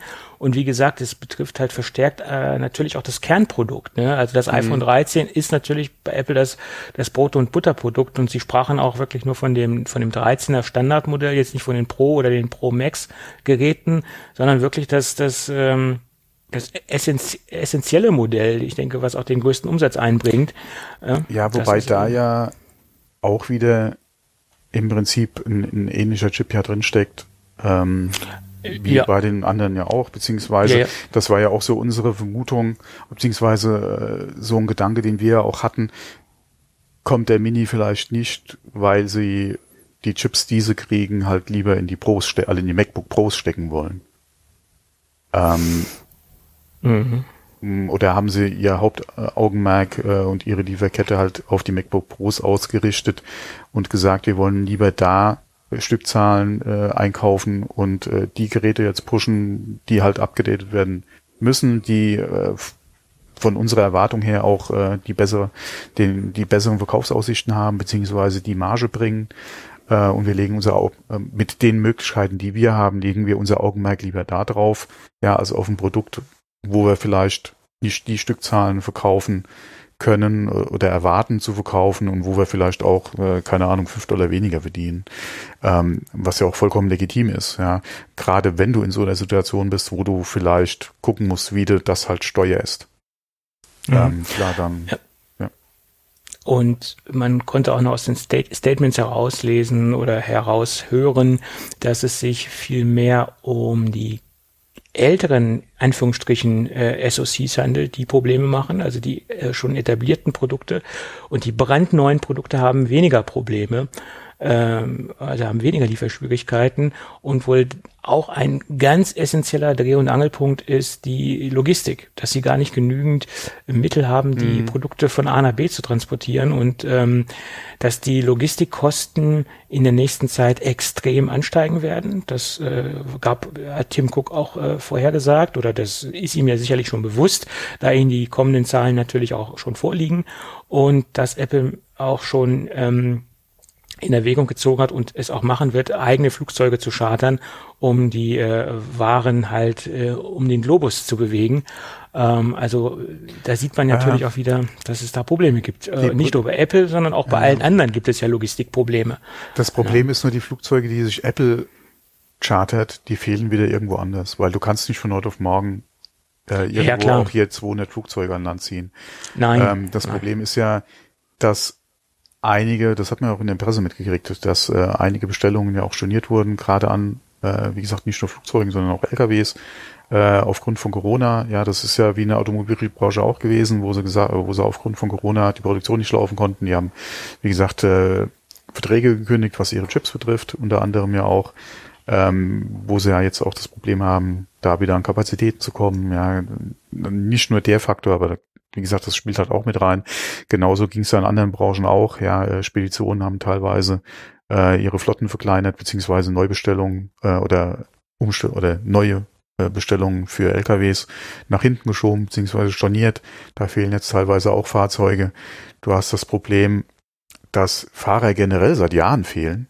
Es kommt einfach mhm. zu wenig Na Fahrernachwuchs ja, in der Lkw-Branche äh, nach. Das ist einmal unter anderem geschuldet, weil halt aus diversen Ketten einfach Leute äh, oder weniger Leute kommen, die halt äh, mit einem Lkw-Führerschein äh, in den Arbeitsmarkt reinkommen. Ähm, da hat man ja auch schon über die Bundeswehr gemeckert, ja, dass halt vieles da wegfällt, weil halt viele doch einen Lkw-Führerschein in der Bundeswehr mitgenommen haben, weil das Angebot einfach da war. Ähm, und äh, ja, Brexit spielt auch noch mit, ja, wo du gesagt hättest, okay, wenn die Leute jetzt auf der Insel fehlen, sind sie bei uns zu, stehen sie bei uns zur Verfügung, ja, Pustekuchen. Ja, das Problem ist, dass einfach der Nachwuchs im Prinzip fehlt, ja, in der Branche, ja. weil die auch nicht mehr so attraktiv ist wie früher. Die arbeiten zwar dran und es ist, hat sich vieles verbessert äh, in der Hinsicht, aber es fehlen einfach die Leute. Ja, ja ich meine, Lkw-Fahrer ist jetzt auch nicht ein Beruf, der, der jetzt entspannt ist. Das ist ein harter Job letztendlich. Ne? Das muss man ja. dazu sagen. Also ich möchte das nicht machen. Je nachdem, jetzt, äh, genau, was, was du da halt auch äh, machst. Ja, äh, ja ob du Langstrecke, Kurzstrecke fährst etc., das sind natürlich alles äh, ein fährst, paar ja. Unterschiede, für, mhm. für wen man fährt. Aber man sitzt den ganzen Tag auf, auf, auf dem Bock. Man muss sich hochkonzentrieren und man hat natürlich dann auch irgendwann körperliche Der Verkehr Schäden. wird natürlich immer schlimmer. Ich habe es jetzt die Woche gerade gesehen. Man hatte im Prinzip ja. aufgrund des LKW-Verkehrs, ja, und es war wirklich sehr viel LKW-Verkehr auch jetzt gerade wieder. Und der wird jetzt auch die nächste Zeit wieder ein bisschen zunehmen, weil vor Weihnachten, ja, etc. hast du ja auch wieder das erhöhte, gerade äh, jetzt mit äh, erhöhte Frachtaufkommen auch auf der Straße. Ja, auch wenn die LKWs und die Fahrer fehlen, hast du trotzdem mehr auf der Straße, ja. Ähm, wir hatten, oder ich hatte die Woche eigentlich immer nur einspurige Autobahnen. Wegen ja, ja. LKW-Verkehr, ja. Ja. Wie gesagt, das macht es ja auch nicht einfacher, ja äh, ja. den Druck, den sie haben. Ja, ähm, deswegen, wie gesagt, die Branche Zeitdruck. arbeitet an Verbesserungen. Ja, ja. Ähm, gerade auch mit dem Einzug ja von vielen Elektrodensystemen, die du hast, auch, auch in der äh, in der Routenoptimierung etc. Da hat sich ja die letzten Jahre viel getan, aber trotzdem, es ist hm, ja. Würdest du LKW fahren wollen? Äh, zur Not ja, wenn, wenn mir nichts anderes übrig bleiben würde. Ja, was heißt zur ich, Not? Äh, ich fahre ja sowieso ja. gerne, also ich hätte jetzt weniger das Problem mit. Es ist halt immer die Frage, äh, wie, äh, wie gestaltet sich halt der Arbeitsplatz? Das war ja auch die Frage, wo viele hatten jetzt, wo, wo England ja äh, einige äh, äh, ja angeschrieben hat, ja, ob sie nicht Bock hätten, auf der Insel als Lkw-Fahrer zu arbeiten. Mhm. Ähm, wo sie auch gesagt haben, klar, bei freien Wochenenden, äh, geregelten Arbeitszeiten, Urlaub und einer vernünftigen Bezahlung können wir drüber reden. Aber das ist ja gerade die Problematik, das die da ist. Ist ja Branche. die Problematik, ja. Aber ich sag mal, bevor ich jetzt Hartz IV beantragen würde äh, und ich jetzt äh, die letzte Option wäre, LKW zu fahren, würde ich lieber LKW fahren. Also das jetzt mal als Beispiel. Ja, ja wahrscheinlich würdest du sogar gute Aussichten haben, relativ schnell, wenn du halt den Führerschein auch entsprechend hast relativ schnell einen Job zu finden. Das ist halt immer die Frage, ist, wenn ich dran denke, ich habe mal einen Nachbar gehabt, der hat für die BASF äh, Fahrten gemacht auf dem Betriebsgelände. Der hatte seine geregelten Arbeitszeiten, ist da quasi im Prinzip nur von links nach rechts gefahren und äh, ja, das ist halt ja. Ja, ähm, ich habe zwar die Fahrerlaubnis, aber ich bin natürlich nicht im Training. Ne? Also ich müsste natürlich ja. ein bisschen Nachschulung bekommen das oder ist, das Auffrischung. Ist ja ne? das, äh, aber ich denke, es wäre eine Option für mich, wenn es irgendwann mal ganz eng werden würde finanziell. Sagen wir es mal so. Ne? Aber äh, Gott sei Dank sieht es ja nicht danach aus im Moment. Das ja. kann sich aber täglich ändern. Nee, wie, wie gesagt, wenn die Arbeitsbedingungen stimmen, könnte ich mir das auch noch gut vorstellen, weil ich habe ja generell mit lang oder mit, mit Fahren kein Thema. Ja, andere Leute fahren nicht gerne lange Auto oder lange Strecken. Mein Gott, da habe ich jetzt weniger das Problem mit. Klar, als Lkw-Fahrer nochmal eine andere Sache. Du hast ja einmal die, das Problem der Tonnage, die du bewegst, plus ja, der Geschwindigkeit, die du nur hast, plus ja, die ständig die volle Autobahn wahrscheinlich, ja. Das ist nochmal ein anderes Ding, aber wie gesagt, dann gerade Langstrecke, Ausland, übers Wochenende hm. vielleicht irgendwo festhängen, das sind hm. halt so hm. die Sachen, wo ich nicht unbedingt jetzt so Lust drauf hätte. Ja, klar. Wie gesagt, es kommt immer darauf an, was man fährt, hm. wie man fährt und ähm, welche Konditionen man da hat, ganz klar. Ja. Gut, gut. Aber wenn man sich mal das, das Leben der Trucker-Babes und so anguckt. es ist aber, es, es, es, es wirft mal einen Blick auf die, auf die ganze Szene und es, ab und zu bleibe ich da echt mal hängen, wenn das im Fernsehen läuft und schaue mir das mal an. Es ist ganz interessant. Ich glaube, ich habe noch nicht viel mehr als die Trailer gesehen zu der Sendung, ja. Manchmal bleibt man hängen beim deinem Durchseppen und dann hat man mal, oder man, man glaubt, man hat einen Einblick in das Leben, aber es ist ja auch ja. alles nur zurecht konfektioniertes äh, äh, Fernsehen letztendlich hm. oder zugeschnitten. Naja, gut. Lass uns noch mal kurz über ein paar Gerüchte sprechen. Nee, wir sind noch gar nicht fertig mit den Finanzen. Ähm, wie gesagt, Logistik, Logistikprobleme. Und nee, doch, das, wir haben es angesprochen. Transportkosten werden sich ja. erhöhen und Apple möchte eigene Flugzeuge chartern. Ja. Ich glaube, das haben sie auch in der Vergangenheit schon mal gemacht. Also das, das Flugzeugthema, ja, das, das war schon mal, genau. das war schon mal ähm, ein Thema und Apple ist natürlich auch finanziell in der Lage, sich da mal so ein paar Maschinchen äh, ja, zu chartern. Gesagt, das, das, Problem ist halt wieder, die fehlen halt irgendwo anders. Die fehlen halt irgendwo anders, aber das es gibt natürlich auch andere äh, Konzerne, die sind gar nicht finanziell in der Lage dazu, einfach mal sowas zu organisieren und zu machen. Und Apple kann natürlich in die Vollen greifen, was das, äh, was das angeht. Ne? Ja, wobei sie auch nicht äh, wahrscheinlich äh, jeden Preis zahlen wollen oder, oder bereit sind, jeden Preis zu zahlen. Nein, das nicht. Aber ähm, sie haben halt ganz andere, dazu, aber klar, sie haben ganz halt, andere Möglichkeiten. Ja, vor allem kriegen die sehr gut äh, einige Flieger auch alleine voll. Ja. Ja, äh, das kommt noch dazu. Und äh, sie haben ja im Prinzip äh, auch nicht unbedingt, oder kannst davon ausgehen, dass sie keine Zahlungsschwierigkeiten haben werden. Ja, ähm, ein bisschen Cash ähm, ist ja ähm, da. Also wenn Apple Schwierigkeiten hat, dann weiß ich nicht, wer Wer Schwierigkeiten hat. Ja. Äh, ja, okay, wie gesagt, Apple sieht dann mal ein bisschen anders aus, aber fragt mich nicht, wie die Zahlungsmoral von einigen Autoherstellern in Deutschland aktuell aussieht. Beziehungsweise welche Schwierigkeiten die Zulieferer teilweise haben, Rechnungen zu bezahlen. Aktuell, weil die ihre Rechnungen nicht bezahlt kriegen. Das war schon immer ein Diskussionsthema, aber aktuell gerade mit Corona, Kurzarbeit, äh, Werksschließungen, die auch jetzt geplant sind, gerade über die kommenden Monate, äh, ist ein schwieriges Thema. Ich habe mir die Ver um die Quartalszahlen von Volkswagen angeschaut. Und oh, Entschuldigung, man sollte kaputt. nicht nebenher aus Plastikflaschen trinken. Ja, Plastik ist böse.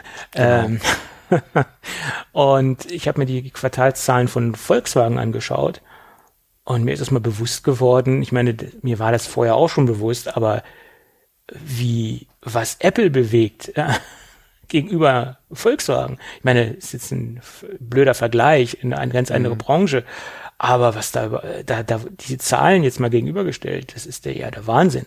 Das macht Apple ja mit, mit, mit einer Sparte, was, was Volkswagen im Gesamtumsatz macht. Ja, guck mal, was, was Tesla mit ihren drei Automodellen macht.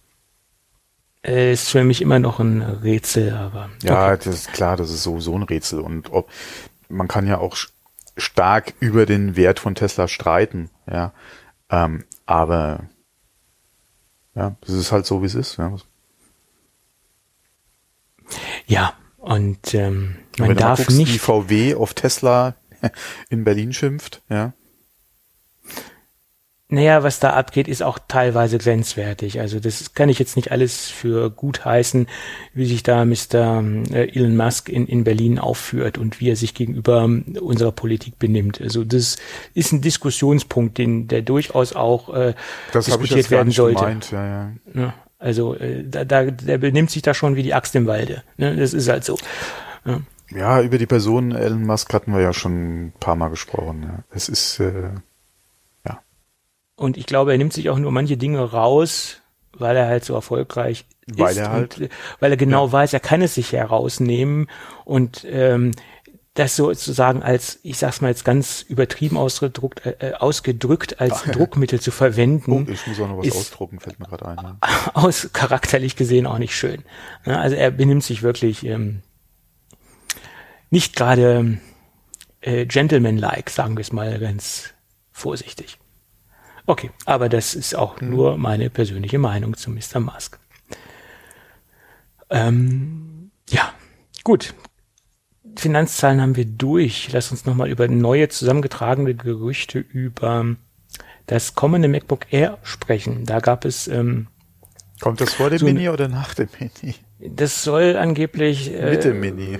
Nee, nee, zum Ende des nächsten Jahres kommen. Das sollen ist so oh, ungefähr also die zeitliche äh, zeitliche Roadmap, weil es auch schon ein M2-Prozessor bekommen soll. Und ähm, da, da muss man dazu sagen, M2 wieder natürlich in der kleinsten Stufe und M2 als Effizienzrechner oder Chip getrimmt.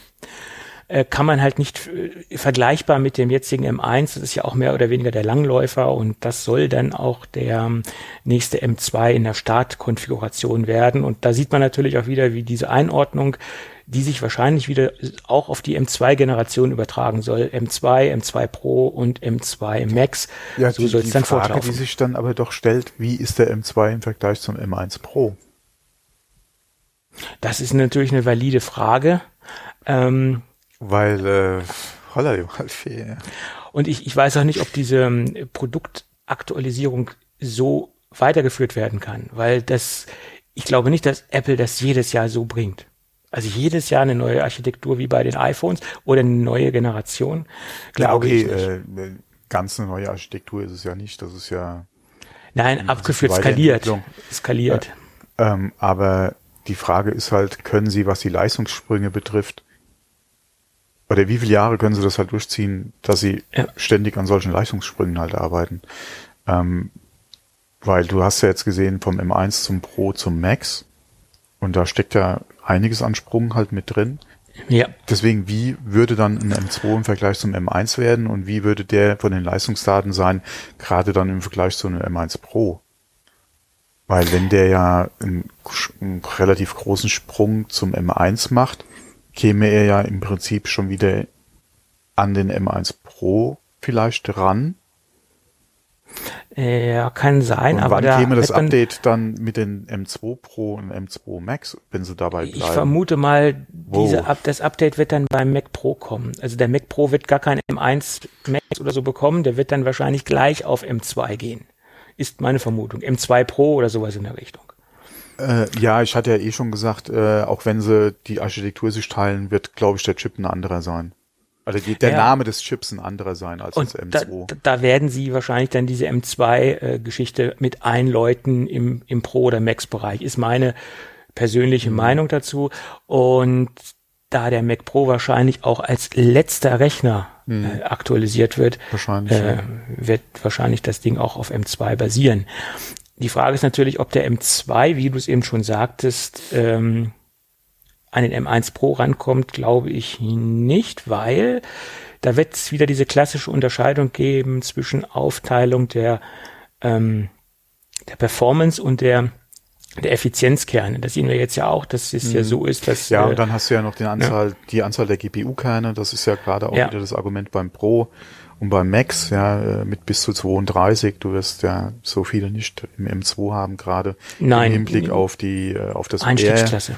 Ähm, von daher wird es da nicht, aber wie gesagt, in Relation halt von der Leistung her. ja, ja, Pro. klar. Und daraus kann man dann natürlich wieder ableiten, wie denn der M2 genau. Pro dann aussehen wird. Also man kann ja dann schon viel ableiten ja, aus der Dings. Ja, jetzt ja auf jeden Fall, weil wir ja wissen, ja, wie der Pro so, aussieht, wie der Max aussieht. In, in wir sehen ja M1. ungefähr so die, diese grobe, grobe Matrix mhm. der, der CPUs sozusagen. Ja. Aber die Frage ist berechtigt, wie lange kann Apple diese Pace äh, äh, mhm. vorlegen oder, oder, halten? Und das glaube ich nicht, dass das so lange so weitergehen wird, weil irgendwann kommen sie an eine, eine Grenze. Das ist äh, ja, und gerade wie, wie stark wird halt äh, Intel die nächsten Jahre aufholen? Was macht AMD? Äh, wenn man mal guckt, Intel jetzt die neue Architektur, die sie gerade gezeigt hatten, wo sie ja auch mit Performance und äh, Effizienzkernen arbeiten im Chip. Mhm. Ähm, deswegen mal gucken, wie da halt die Entwicklung weitergeht, ja.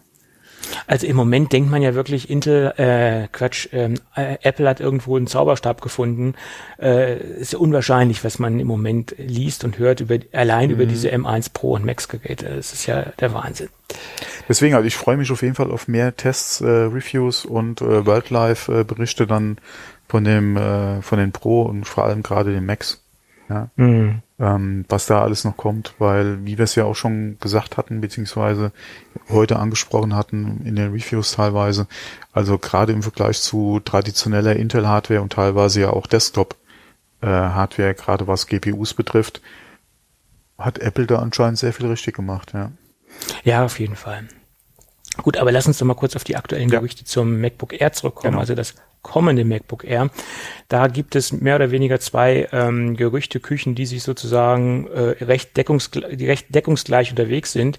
Und wäre das jetzt nicht Mark Gurman gewesen, hätte ich das Thema gar nicht so detailliert aufgenommen, weil das verbinde ich immer mit einer recht seriösen Berichterstattung. Und deswegen finde ich diese diese aktuelle ähm, Gerüchte-Situation ganz ähm, interessant.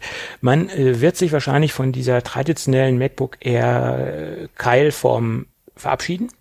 Finde ich eigentlich schade, weil das war immer so der Erkennungs, mhm. ähm, Erkennungswert oder der Erkennungsfaktor, Formfaktor vom MacBook Air, aber der soll angeblich wegfallen und man soll eine Mischung aus dem MacBook Pro 2021, also dem aktuellen MacBook Pro sehen und aus dem iMac M1. Und da sieht man ja auch ganz klar, äh, wo das MacBook Air eingestuft werden soll, also mehr so in den Consumer, äh, vielleicht so den leichten Prosumer-Bereich, ähm, äh, weil man sieht, alles, was so ein bisschen in den Heimbereich geht, in den äh, Endkundenbereich, das wird farbig gestaltet. Und wir haben ja bis heute bei den Pro-Geräten noch keine weiteren Farben bekommen. Wir haben Space Gray und Silber. Ne? Das ist halt das, was wir äh, im Moment bekommen. Und ich denke, diese Farbstruktur wird auch weiter so äh, wird auch weiter so gehen, dass das ein ganz grober Differenzierungspunkt ist. Alles, was knallig bunt ist, ist für den Endanwender und das andere geht in den Pro-Bereich rein. Und das soll ja auch kommen, also mehrere Farboptionen. Ähm, der nächste Punkt hat mich ein bisschen negativ gestimmt. Ähm, weiße Displayränder wie beim M1 äh, Mac. Das ist ja immer so ein, für mich ein recht negativer äh, Ergonomiepunkt und ich empfinde es als negativ, wenn man helle Displayränder hat ähm, muss man dann aber im Alltag sehen und äh, Gott sei Dank ist es kein Gerät, was für mich in Frage kommt. Also ich muss damit nicht arbeiten. Äh, das Gerät soll eine Notch bekommen hm. und auch hm. ein äh, Mini-LED-Display, allerdings ohne 120 Hertz ProMotion, was ich auch für okay halte, weil es muss ja auch noch Differenzierungspunkte zum Pro-Modell geben und das wird ein weiterer Punkt sein, denke ich. MagSafe soll kommen, halte ich für konsequent, dass das jetzt überall reinkommt. Äh, lüfterlos, klar, M M2-Chip äh, auf Effizienz getrimmt, bringt natürlich auch die lüfterlose äh, Produktgestaltung ähm, mit sich. Ja, und kein SD-Kartenslot, kein HDMI-Port. Ja, Tja. das sind halt alles so Pro-Features, würde ich sagen, ja. Obwohl SD-Karten-Slot, ich bin ja ein Fan von SD-Karten-Slots, ja. halte ich für wichtig, aber okay. Ja, oh, äh, mhm. apropos, äh, im Bezug auf die MacBook Pros äh, wurde das ja ein, äh, weil wir ja auch gesagt hatten, es ist ein UHS 2 äh, etc., wurde das aber lobend erlebt, dass SD-Karten sehr schnell eingelesen werden, ja. Also der Transfer ja, von der SD auf die SSD oder so muss anscheinend relativ sehr flott über die Bühne gehen. Ja. Sie sind angeblich an die ähm, Referenzwerte, die genannt ja. worden sind, rangekommen. 250 mhm. MB wurden so knapp erreicht, 248 MB äh, wurden letztendlich ja, erreicht. Also das ist auf jeden Fall auch eine gute Nachricht, ja. Nee, ähm, aber ich würde eher sagen, von den Gerüchten, die wir haben, wäre das mehr so ein MacBook Pro 13 Nachfolger, Alternative, Einsteigs äh, MacBook, ja, als dass es ein MacBook Air wäre wahrscheinlich. Es ist halt die Frage, wie dünn wird das Gerät oder wird das Gerät werden? Ja, wie leicht wird es werden? Ähm, du hast ja die Keilform schon angesprochen, das war ja auch immer so ein Design-Ding und auch äh, nicht nur das, sondern ähm, ja auch halt äh, dünn, zumindestens mal an der schmalen Keilseite, äh, immer halt so ein sehr dünnes Gerät und halt auch ein recht leichtes Gerät ja, muss man mal gucken, wie das Design wird. So wie es sich liest von den Gerüchten her, wird es ja wahrscheinlich sich eher an den an den MacBook äh, Pro 13 Zoll Design orientieren. Ja klar, halt aber aber ja. grundsätzlich die Produktcharakteristik aufgrund der Langläuferqualitäten mhm. eher ein MacBook Air so von der Charakteristik her äh, und halt diesen M2-Chip, der auf Effizienz und Langläufigkeit ja, Das war ja auch ist. das, was gerade beim MacBook Air und bei dem MacBook Pro 13 Zoll, also beide mit M1 kamen, so ein bisschen die Problematik ja auch war. Ja, ja klar. Äh, vom, der Unterschied zwischen Air und MacBook Pro war halt jetzt gerade was die Leistung betrifft nicht so gravierend. Beziehungsweise glaube, fast non-existent. Ja. Dieses M1 MacBook Pro war so ein Verlegenheitsprodukt in Anführungsstrichen. So nach dem Motto, ja, ja wir mhm. haben jetzt auch schon mal ein Pro-Gerät, aber ähm, ja, ja. Äh, äh, letztendlich kauft dir ein MacBook Air, kommst du aufs Gleiche raus und du hast effektiv ein lüfterloses Design und sparst dann auch ein bisschen Geld. Ja, deswegen, also ich denke, das wirklich jetzt Pro ist eigentlich das 14er. Ja, ja, klar. Ja, ja. gerade auch, weil es halt den neuen Chip hat und wie gesagt, das 13er war halt, okay, wir haben das erste MacBook Pro mal auf, auf äh, Apple Silicon umgestellt, ja. Ja, also wie ich eben schon sagte, äh, Verlegenheitsprodukt. Ja, das wird jetzt mhm. eh auslaufen und äh, wie gesagt, das ja. Air, ich denke mal, dass das neue Air wahrscheinlich eher so in diese Richtung geht, ja. Mhm. Ja. ja. Gut. Klingt jedenfalls interessant und äh, schauen wir mal, was da kommen wird. Ja, es ist gut. halt die Frage, je nachdem, wie wie groß der Designunterschied sein wird oder, oder das, die, die Gehäuseform sich verändert, ob sie da nicht einige MacBook Air Interessenten vielleicht verärgern, ja. Naja, kommt drauf an, wie, wie sie es gestalten, wie dünn es wird. Wenn es natürlich ja. durchgehend so dünn wird wie in der dünnsten Stelle vom jetzigen MacBook Nein. Air, mhm. ja, weiß man nicht, weiß man nicht. Nee, denke ich ähm, nicht. Mhm. Sie, sie brauchen keine Lüfter unterzubringen. Sie haben natürlich ganz andere Möglichkeiten bei der ganzen Geschichte. Ja, vielleicht also probieren sie an dem 13 ein bisschen was ab, aber ich kann mir nicht vorstellen, dass das ein, ein, was jetzt das Dünne betrifft, wirklich ein R wird. Kann ich mir nicht vorstellen. Ja, aber ich, ich glaube schon, dass es deutlich dünner wird als ein MacBook Pro. Also das, das glaube ich schon. Auch aufgrund dessen, dass sie ja einige Slots, äh, einige Anschlüsse nicht reinbauen müssen äh, oder nicht wollen, HDMI-Port und ähm, äh, andere Geschichten, dass sie da einen ganz anderen Maßstab anlegen. Ähm, und aufgrund dessen, dass es auf ganz andere Effizienz getrimmt ist, aufgrund der ähm, Charakteristik vom MacBook Air, können sie auch dünner werden. Ich glaube, das wird so eine Mischung aus so einem MacBook 12 Zoll und MacBook Air, so, so designtechnisch. Da, da, da, da machen sie so eine Melange draus, äh, äh, beides aus, ähm, das Beste aus beiden Welten könnte ich mir gut vorstellen. Mhm. So eine wirklich so ein ultra, ultra portables und leichtes Gerät. Ist meine Meinung. Mhm. Weil das haben wir ja mit den Pro-Geräten faktisch nicht mehr. Ne? Das ist halt so. Ja. Das sind halt schon schwere, in Anführungsstrichen schwere Geräte. Gut, dann gibt's Gerüchte, die mich etwas verwirrt gestimmt haben äh, und passt eigentlich gar nicht so in die aktuelle Gerüchtelage, die wir bisher hatten. Die AirPods Pro 2, ähm, da sind angeblich dem äh, Magazin Mac Rumors Bilder zugespielt worden aus internen Apple-Kreisen. Äh, Mac Rumors hat aber selbst gesagt, sie können nicht hundertprozentig verifiz verifizieren, ob diese ähm, Bilder echt sind und auch ob dieser Informant hundertprozentig ähm, seriös ist. Äh, und das wurde nochmal so als Statement dazugegeben. Da sehen wir ein neues AirPod Pro 2 Case mit äh, Löchern auf der Unterseite oder Auslässen auf der Unterseite. Das lässt daraufhin schließen, dass das eine, ein Durchlass ist für Geräusche, um die Geräte halt über das Wo ist Netzwerk anzupiepen. Halte ich für okay, halte ich für valide. Aber der, der andere Punkt ist, dass noch ein, eine weitere Öse, ein weiteres Loch an der Seite ist, um angeblich ein Loopband dran zu befestigen. Und das ist natürlich eine Technik, die Apple ja vor Jahren hatte bei den iPod Touches, glaube ich. Da gab es ja die Möglichkeit, ein Loopband zu befestigen, hat sich aber auch nicht äh, etabliert, diese Technik. Ich glaube nicht, dass sie diese Loopband-Technologie wieder beleben wollen. Halte ich für ähm, sehr unglaubwürdig. Weil, wozu? Also ob das jetzt ein Mehrwert ist, an einen Apple Case ein Band zu befestigen oder ob das der Kunde will, weiß ich nicht, glaube ich nicht. Was meinst du dazu? Hm. Wäre natürlich wieder schon äh, Accessory, was du verkaufen kannst. Ja, aber ich meine, Apple könnte hier auch Cases verkaufen, macht Apple ja auch nicht. Das, das wundert mich überhaupt. Warum gibt es keine? Ja, Socken. Ne? Äh, Native Union macht mittlerweile Socken für die ja, genau. AirPod Pro, habe ich, hab ich letztens gesehen. Mhm. Ähm, aber warum verkauft Apple keine Cases für die AirPods? Das ist auch ein Markt, den Apple komplett links liegen lässt. Und deswegen glaube ich nicht, dass sie da auf ein Loopband gehen, was ich für weniger praktisch halte als für ein Case. Ist, ist mein Empfinden.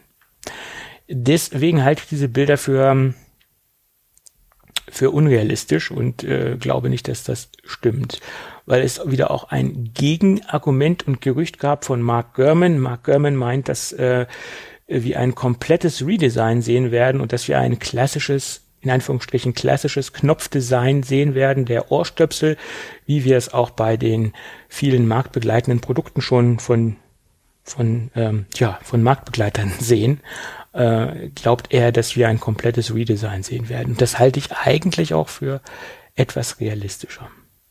Und das sind quasi die zwei aktuellen Gerüchtesituationen, die so ein bisschen gegenüberstehen. Naja gut, schauen wir mal. Gut. Dann würde ich sagen, kommen wir zum interessanten Teil. ich habe mal wieder ein Testprodukt bekommen von Apple. Eine Testunit, wie es so schön heißt. Und ich habe die AirPods der dritten Generation bekommen. Jetzt muss ich ja mir mal meine zweiten Notizen aufmachen. Da habe ich sie. Ähm, ja, und ich glaube auch, dass ich der richtige Kandidat dafür bin, äh, das Produkt äh, zu testen. Äh, sind natürlich auch viele andere Kollegen, die das natürlich sehr gut testen können. Aber ich habe halt die AirPods der ersten Generation sehr lange im Test gehabt und die AirPods der ersten und zweiten Generation, die haben sich ja essentiell nicht unter oder unterscheiden sich ja nicht essentiell, abgesehen davon, dass sie einen etwas anderen Chip haben. Äh, der eine hat, glaube ich, den H2 und der andere den W1 oder H1 und W1. Ich bringe die Chip-Bezeichnung immer durcheinander, aber das sind so die grundlegenden Unterschiede und dass die äh, anderen einen Ladecase haben, was man auch optional damals oder immer noch äh, damals dazu buchen konnte. Mittlerweile gibt's die, glaube ich, nur noch die Zweier mit einem Ladecase. Ähm, wie gesagt, ich bin halt jahrelang mit der mit den Einzelnen unterwegs gewesen und irgendwann haben die dann halt mal akkutechnisch sehr stark nachgelassen. Ist ja auch verständlich, Akkutechnik verschleißt mit der Zeit. So, und jetzt erreichten mich die AirPods der dritten Generation. Auch mit so ein sperriger Begriff, dritte Generation, äh, schreibt Apple auch komischerweise sehr oft voll aus. Ähm, was ist mir denn sofort aufgefallen? Die Dinger sind vom, von der Gehäuseform ähnlich wie die AirPods Pro vom Case. Ähnlich, das Case ist etwas kleiner und es ist nicht exakt das gleiche Case. Und die Stöpselform ist auch ähnlich wie bei den AirPods Pro. Ähm, aber am Anfang haben ja viele gesagt, wo sie die Dinger noch gar nicht in der Hand gehabt haben, oh, die sind jetzt komplett gleich, ist aber nicht so designtechnisch unterscheiden sie sich schon. Und der erste Punkt, der mir aufgefallen ist, wo ich das Case geöffnet habe, jetzt im Vergleich zu den AirPods 1, die Magnete sind etwas schwächer. Also die AirPods 1, die werden so richtig ähm, reingezogen ins Case und die Stöpsel halten zwar auch noch recht gut, aber die Magnete sind wesentlich äh, schwächer. Das ist so der erste haptische Eindruck, den ich äh, hatte. Und ähm, ähm, ja, der, der Sitz in der, im, im, in der Ohrmuschel, das ist natürlich auch immer ein sehr individueller Eindruck, weil jedes Ohr ist anders geformt und jeder hat auch andere Empfindungen, wie Stöpsel sitzen oder wie sie nicht sitzen. Ich muss sagen, dadurch, dass die auch etwas größer sind, die, ähm, die Stöpsel an sich, die man sich da ins Ohr steckt, äh, sitzen sie etwas fester als die Einser und bei mir sitzen sie etwas dichter und etwas ähm, ähm, sicherer, habe ich das Gefühl, sitzen etwas fester als die der ersten Generation. Aber es ist, wie gesagt, ein extrem äh, individuelles Empfinden, weil jedes Ohr ist ja anders und äh, dem einen passen sie extrem gut, dem einen vielleicht nur gut und vielleicht weniger gut. Also da gibt es ja eine, eine, eine, eine sehr hohe ähm, ja, Empfindung, einem Empfindungsspektrum, sage ich jetzt mal. Also ich habe das Gefühl, dass sie etwas enger sitzen und dadurch auch etwas besser sitzen. Ja, ähm, dann kommen wir zum Klang und das ist ähm, exorbitant, muss ich sagen, im direkten Vergleich zu denen der ersten Generation. Sie haben extrem viel am Bass gedreht, aber ohne es zu übertreiben. Ähm, bei den bei den Einzelnen war der Bass ja fast nicht existent in, in, mein, in meinen Ohren im wahrsten Sinn des Wortes. Und bei den Dreiern haben sie jetzt extrem viel am, am Bass getan und man hat da schon einen wirklich äh, wesentlich besseres Klangbild und es wirkt auch viel ausgewogener. Und im direkten Vergleich empfinde ich den Klang nicht so dumpf, dass äh, wenn man sie jetzt wirklich einen A- und B-Vergleich macht, den ich ja durchaus jetzt machen kann, ähm, ist der Klang nicht so dumpf und nicht so muffig, sage ich jetzt mal, wie bei den der ersten Generation. Also es ist durchaus frischer, mehr basslastiger und auch ein bisschen ein bisschen klarer, ähm, erfrischender, würde ich fast schon sagen. Und das hat mich ähm, äh, nachhaltig beeindruckt, wie viel äh, sich da im Klang verbessert hat. Also ähm, wenn mich jetzt einer fragen würde, äh, soll ich die Zweier oder die die ähm, die Dreier nehmen, würde ich aufgrund der wesentlich besseren ähm, äh, Klanggeschichte äh, blind sagen, nimm die Dreier.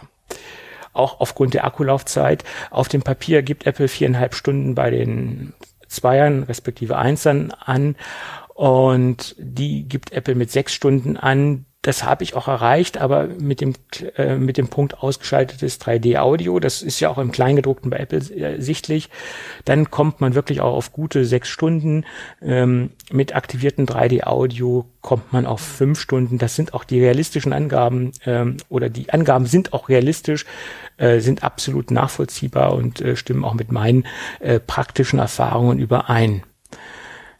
Ja, und dann kommen wir zu der Drucksensorgeschichte. Die hat ja, die wurde ja auch vom, von den Pro-Modellen übernommen und die ist deutlich praktischer und alltagstauglicher als diese ähm, Touch-Geschichte, die wir auf den 1er respektive 2er Modellen haben. Ähm, man drückt halt kurz drauf und löst dann eine Aktion auf, aus ähm, und bei den anderen muss man halt touchen und drauf tippen und dieses drauf tippen hat dann immer ähm, im, im, im Ohr Irritationen ausgelöst, ähm, unangenehme Geräusche ausgelöst. Ja klar, wenn man wo drauf tippt und man hat den, den Körper, wo man drauf tippt im Ohr, übertragen sich das, überträgt sich das natürlich auf, auf, auf, auf das Ohr und es ist halt sehr negativ, als wenn man jetzt auf den auf den Drucksensor draufklickt. Äh, und das hat sich äh, für mich als, als großen Fortschritt äh, herausgestellt ja, alles in allem würde ich sagen, extrem gute Verbesserung zu den Zweier respektive Einser Modellen. Und der Aufpreis ist nach meiner Meinung durchaus berechtigt und sie haben da ein sehr gutes Produkt in der äh, Mitte äh, etabliert und, und ähm, ich denke, es ist ein schönes, ein schönes Mittelprodukt äh, zu den Zweiern und äh, zu den Pro-Modellen, obwohl ich sagen muss, es macht keinen Sinn, diese Geräte mit den Pro-Modellen zu vergleichen, weil die Pro-Modelle sind in ihr Systeme. Und ich finde es auch immer etwas bedenklich, wenn jetzt ähm, Journalisten in, in ihr Produkt mit einem normalen Ohrstöpsel vergleichen, weil es ist ein völlig anderes Marktsegment und ähm, letztendlich kann man zwar alles vergleichen, ich kann auch eine S-Klasse mit einem Golf vergleichen, ob der Vergleich am Ende Sinn macht, das ist was ganz anderes. Und deswegen bin ich der Meinung, man kann keine In-Ears mit normalen Ohrstöpseln vergleichen, weil es gibt ganz, ganz viele Leute, die mit In-Ear-Kopfhörern nicht zurechtkommen und das nicht haben wollen. Und deswegen ist der Vergleich pro und nicht pro ähm, der hinkt ein wenig in meinen Augen. Und auch mal die Vergleiche anzuführen. Ja, Straßenpreis kriege ich ja die Pros für 199. Warum soll ich dann die Pro, äh, die Dreier kaufen, die Listenpreis derzeit auch 199 kosten? Ja, weil es ein Vergleich ist mit Birnen und Äpfeln. Der eine möchte keine In-Ears haben und der ist dann dazu mehr oder weniger gezwungen, die Dreier zu nehmen, wenn er im Apple-Kosmos sein möchte. Deswegen finde ich diese Preisvergleiche im Straßenpreis Pro 2 und 3 völlig Banane, weil das äh, am Thema vorbei ist. Ne? Ist meine Meinung. Und deswegen sehe ich auch diese Pro, äh, diese Dreier auch ähm, richtig positioniert und finde es auch gut, dass Apple nicht komplett alle ähm, AirPods auf In-Ear umrüstet, weil es gibt sehr, sehr viele Leute, die mit In-Ears nicht klarkommen. Tja, das ist jetzt mein Wort zum Sonntag. ja. Haben wir es doch auch. Gut, sehr schön. Hast du noch Fragen zu den AirPods oder habe ich das jetzt alles äh, beantwortet, mehr oder weniger? Ja, doch, doch, doch. Gut, gut. Aktuell äh, nichts offen. Gut. Okay. Ja, Thomas, dann haben wir noch eine kleine, eine kleine Ankündigung zu machen. Äh, beziehungsweise ich, genau. Äh, die ja. nächste Folge wird sich ein paar Tage verzögern. Äh, also bitte nicht am kommenden Samstag oder Sonntag mit der neuen Folge rechnen. Das äh, passt bei mir jetzt am Wochenende leider nicht. Ähm, von daher, äh, wie gesagt, ja, paar Tage später, aber das äh, Kriegen wir auch irgendwie hin. Ja, das ist quasi unsere kurze, verspätete Sommerpause. genau, Sommerpause, eine Verschiebung um zwei bis drei Tage. Sommerpause. Ja, ja, ja, es ist der Winter. Ja, hast du mal ein freies Wochenende, Tobi? Du brauchst, du brauchst mir nicht hinterherrennen, wenn wir aufnehmen können. Da ist ja Rennen, ich, ich stelle ja eine Frage. Das ist der Klassiker zum Freitagabend. Äh, genau. Sozusagen. Wie sieht's aus?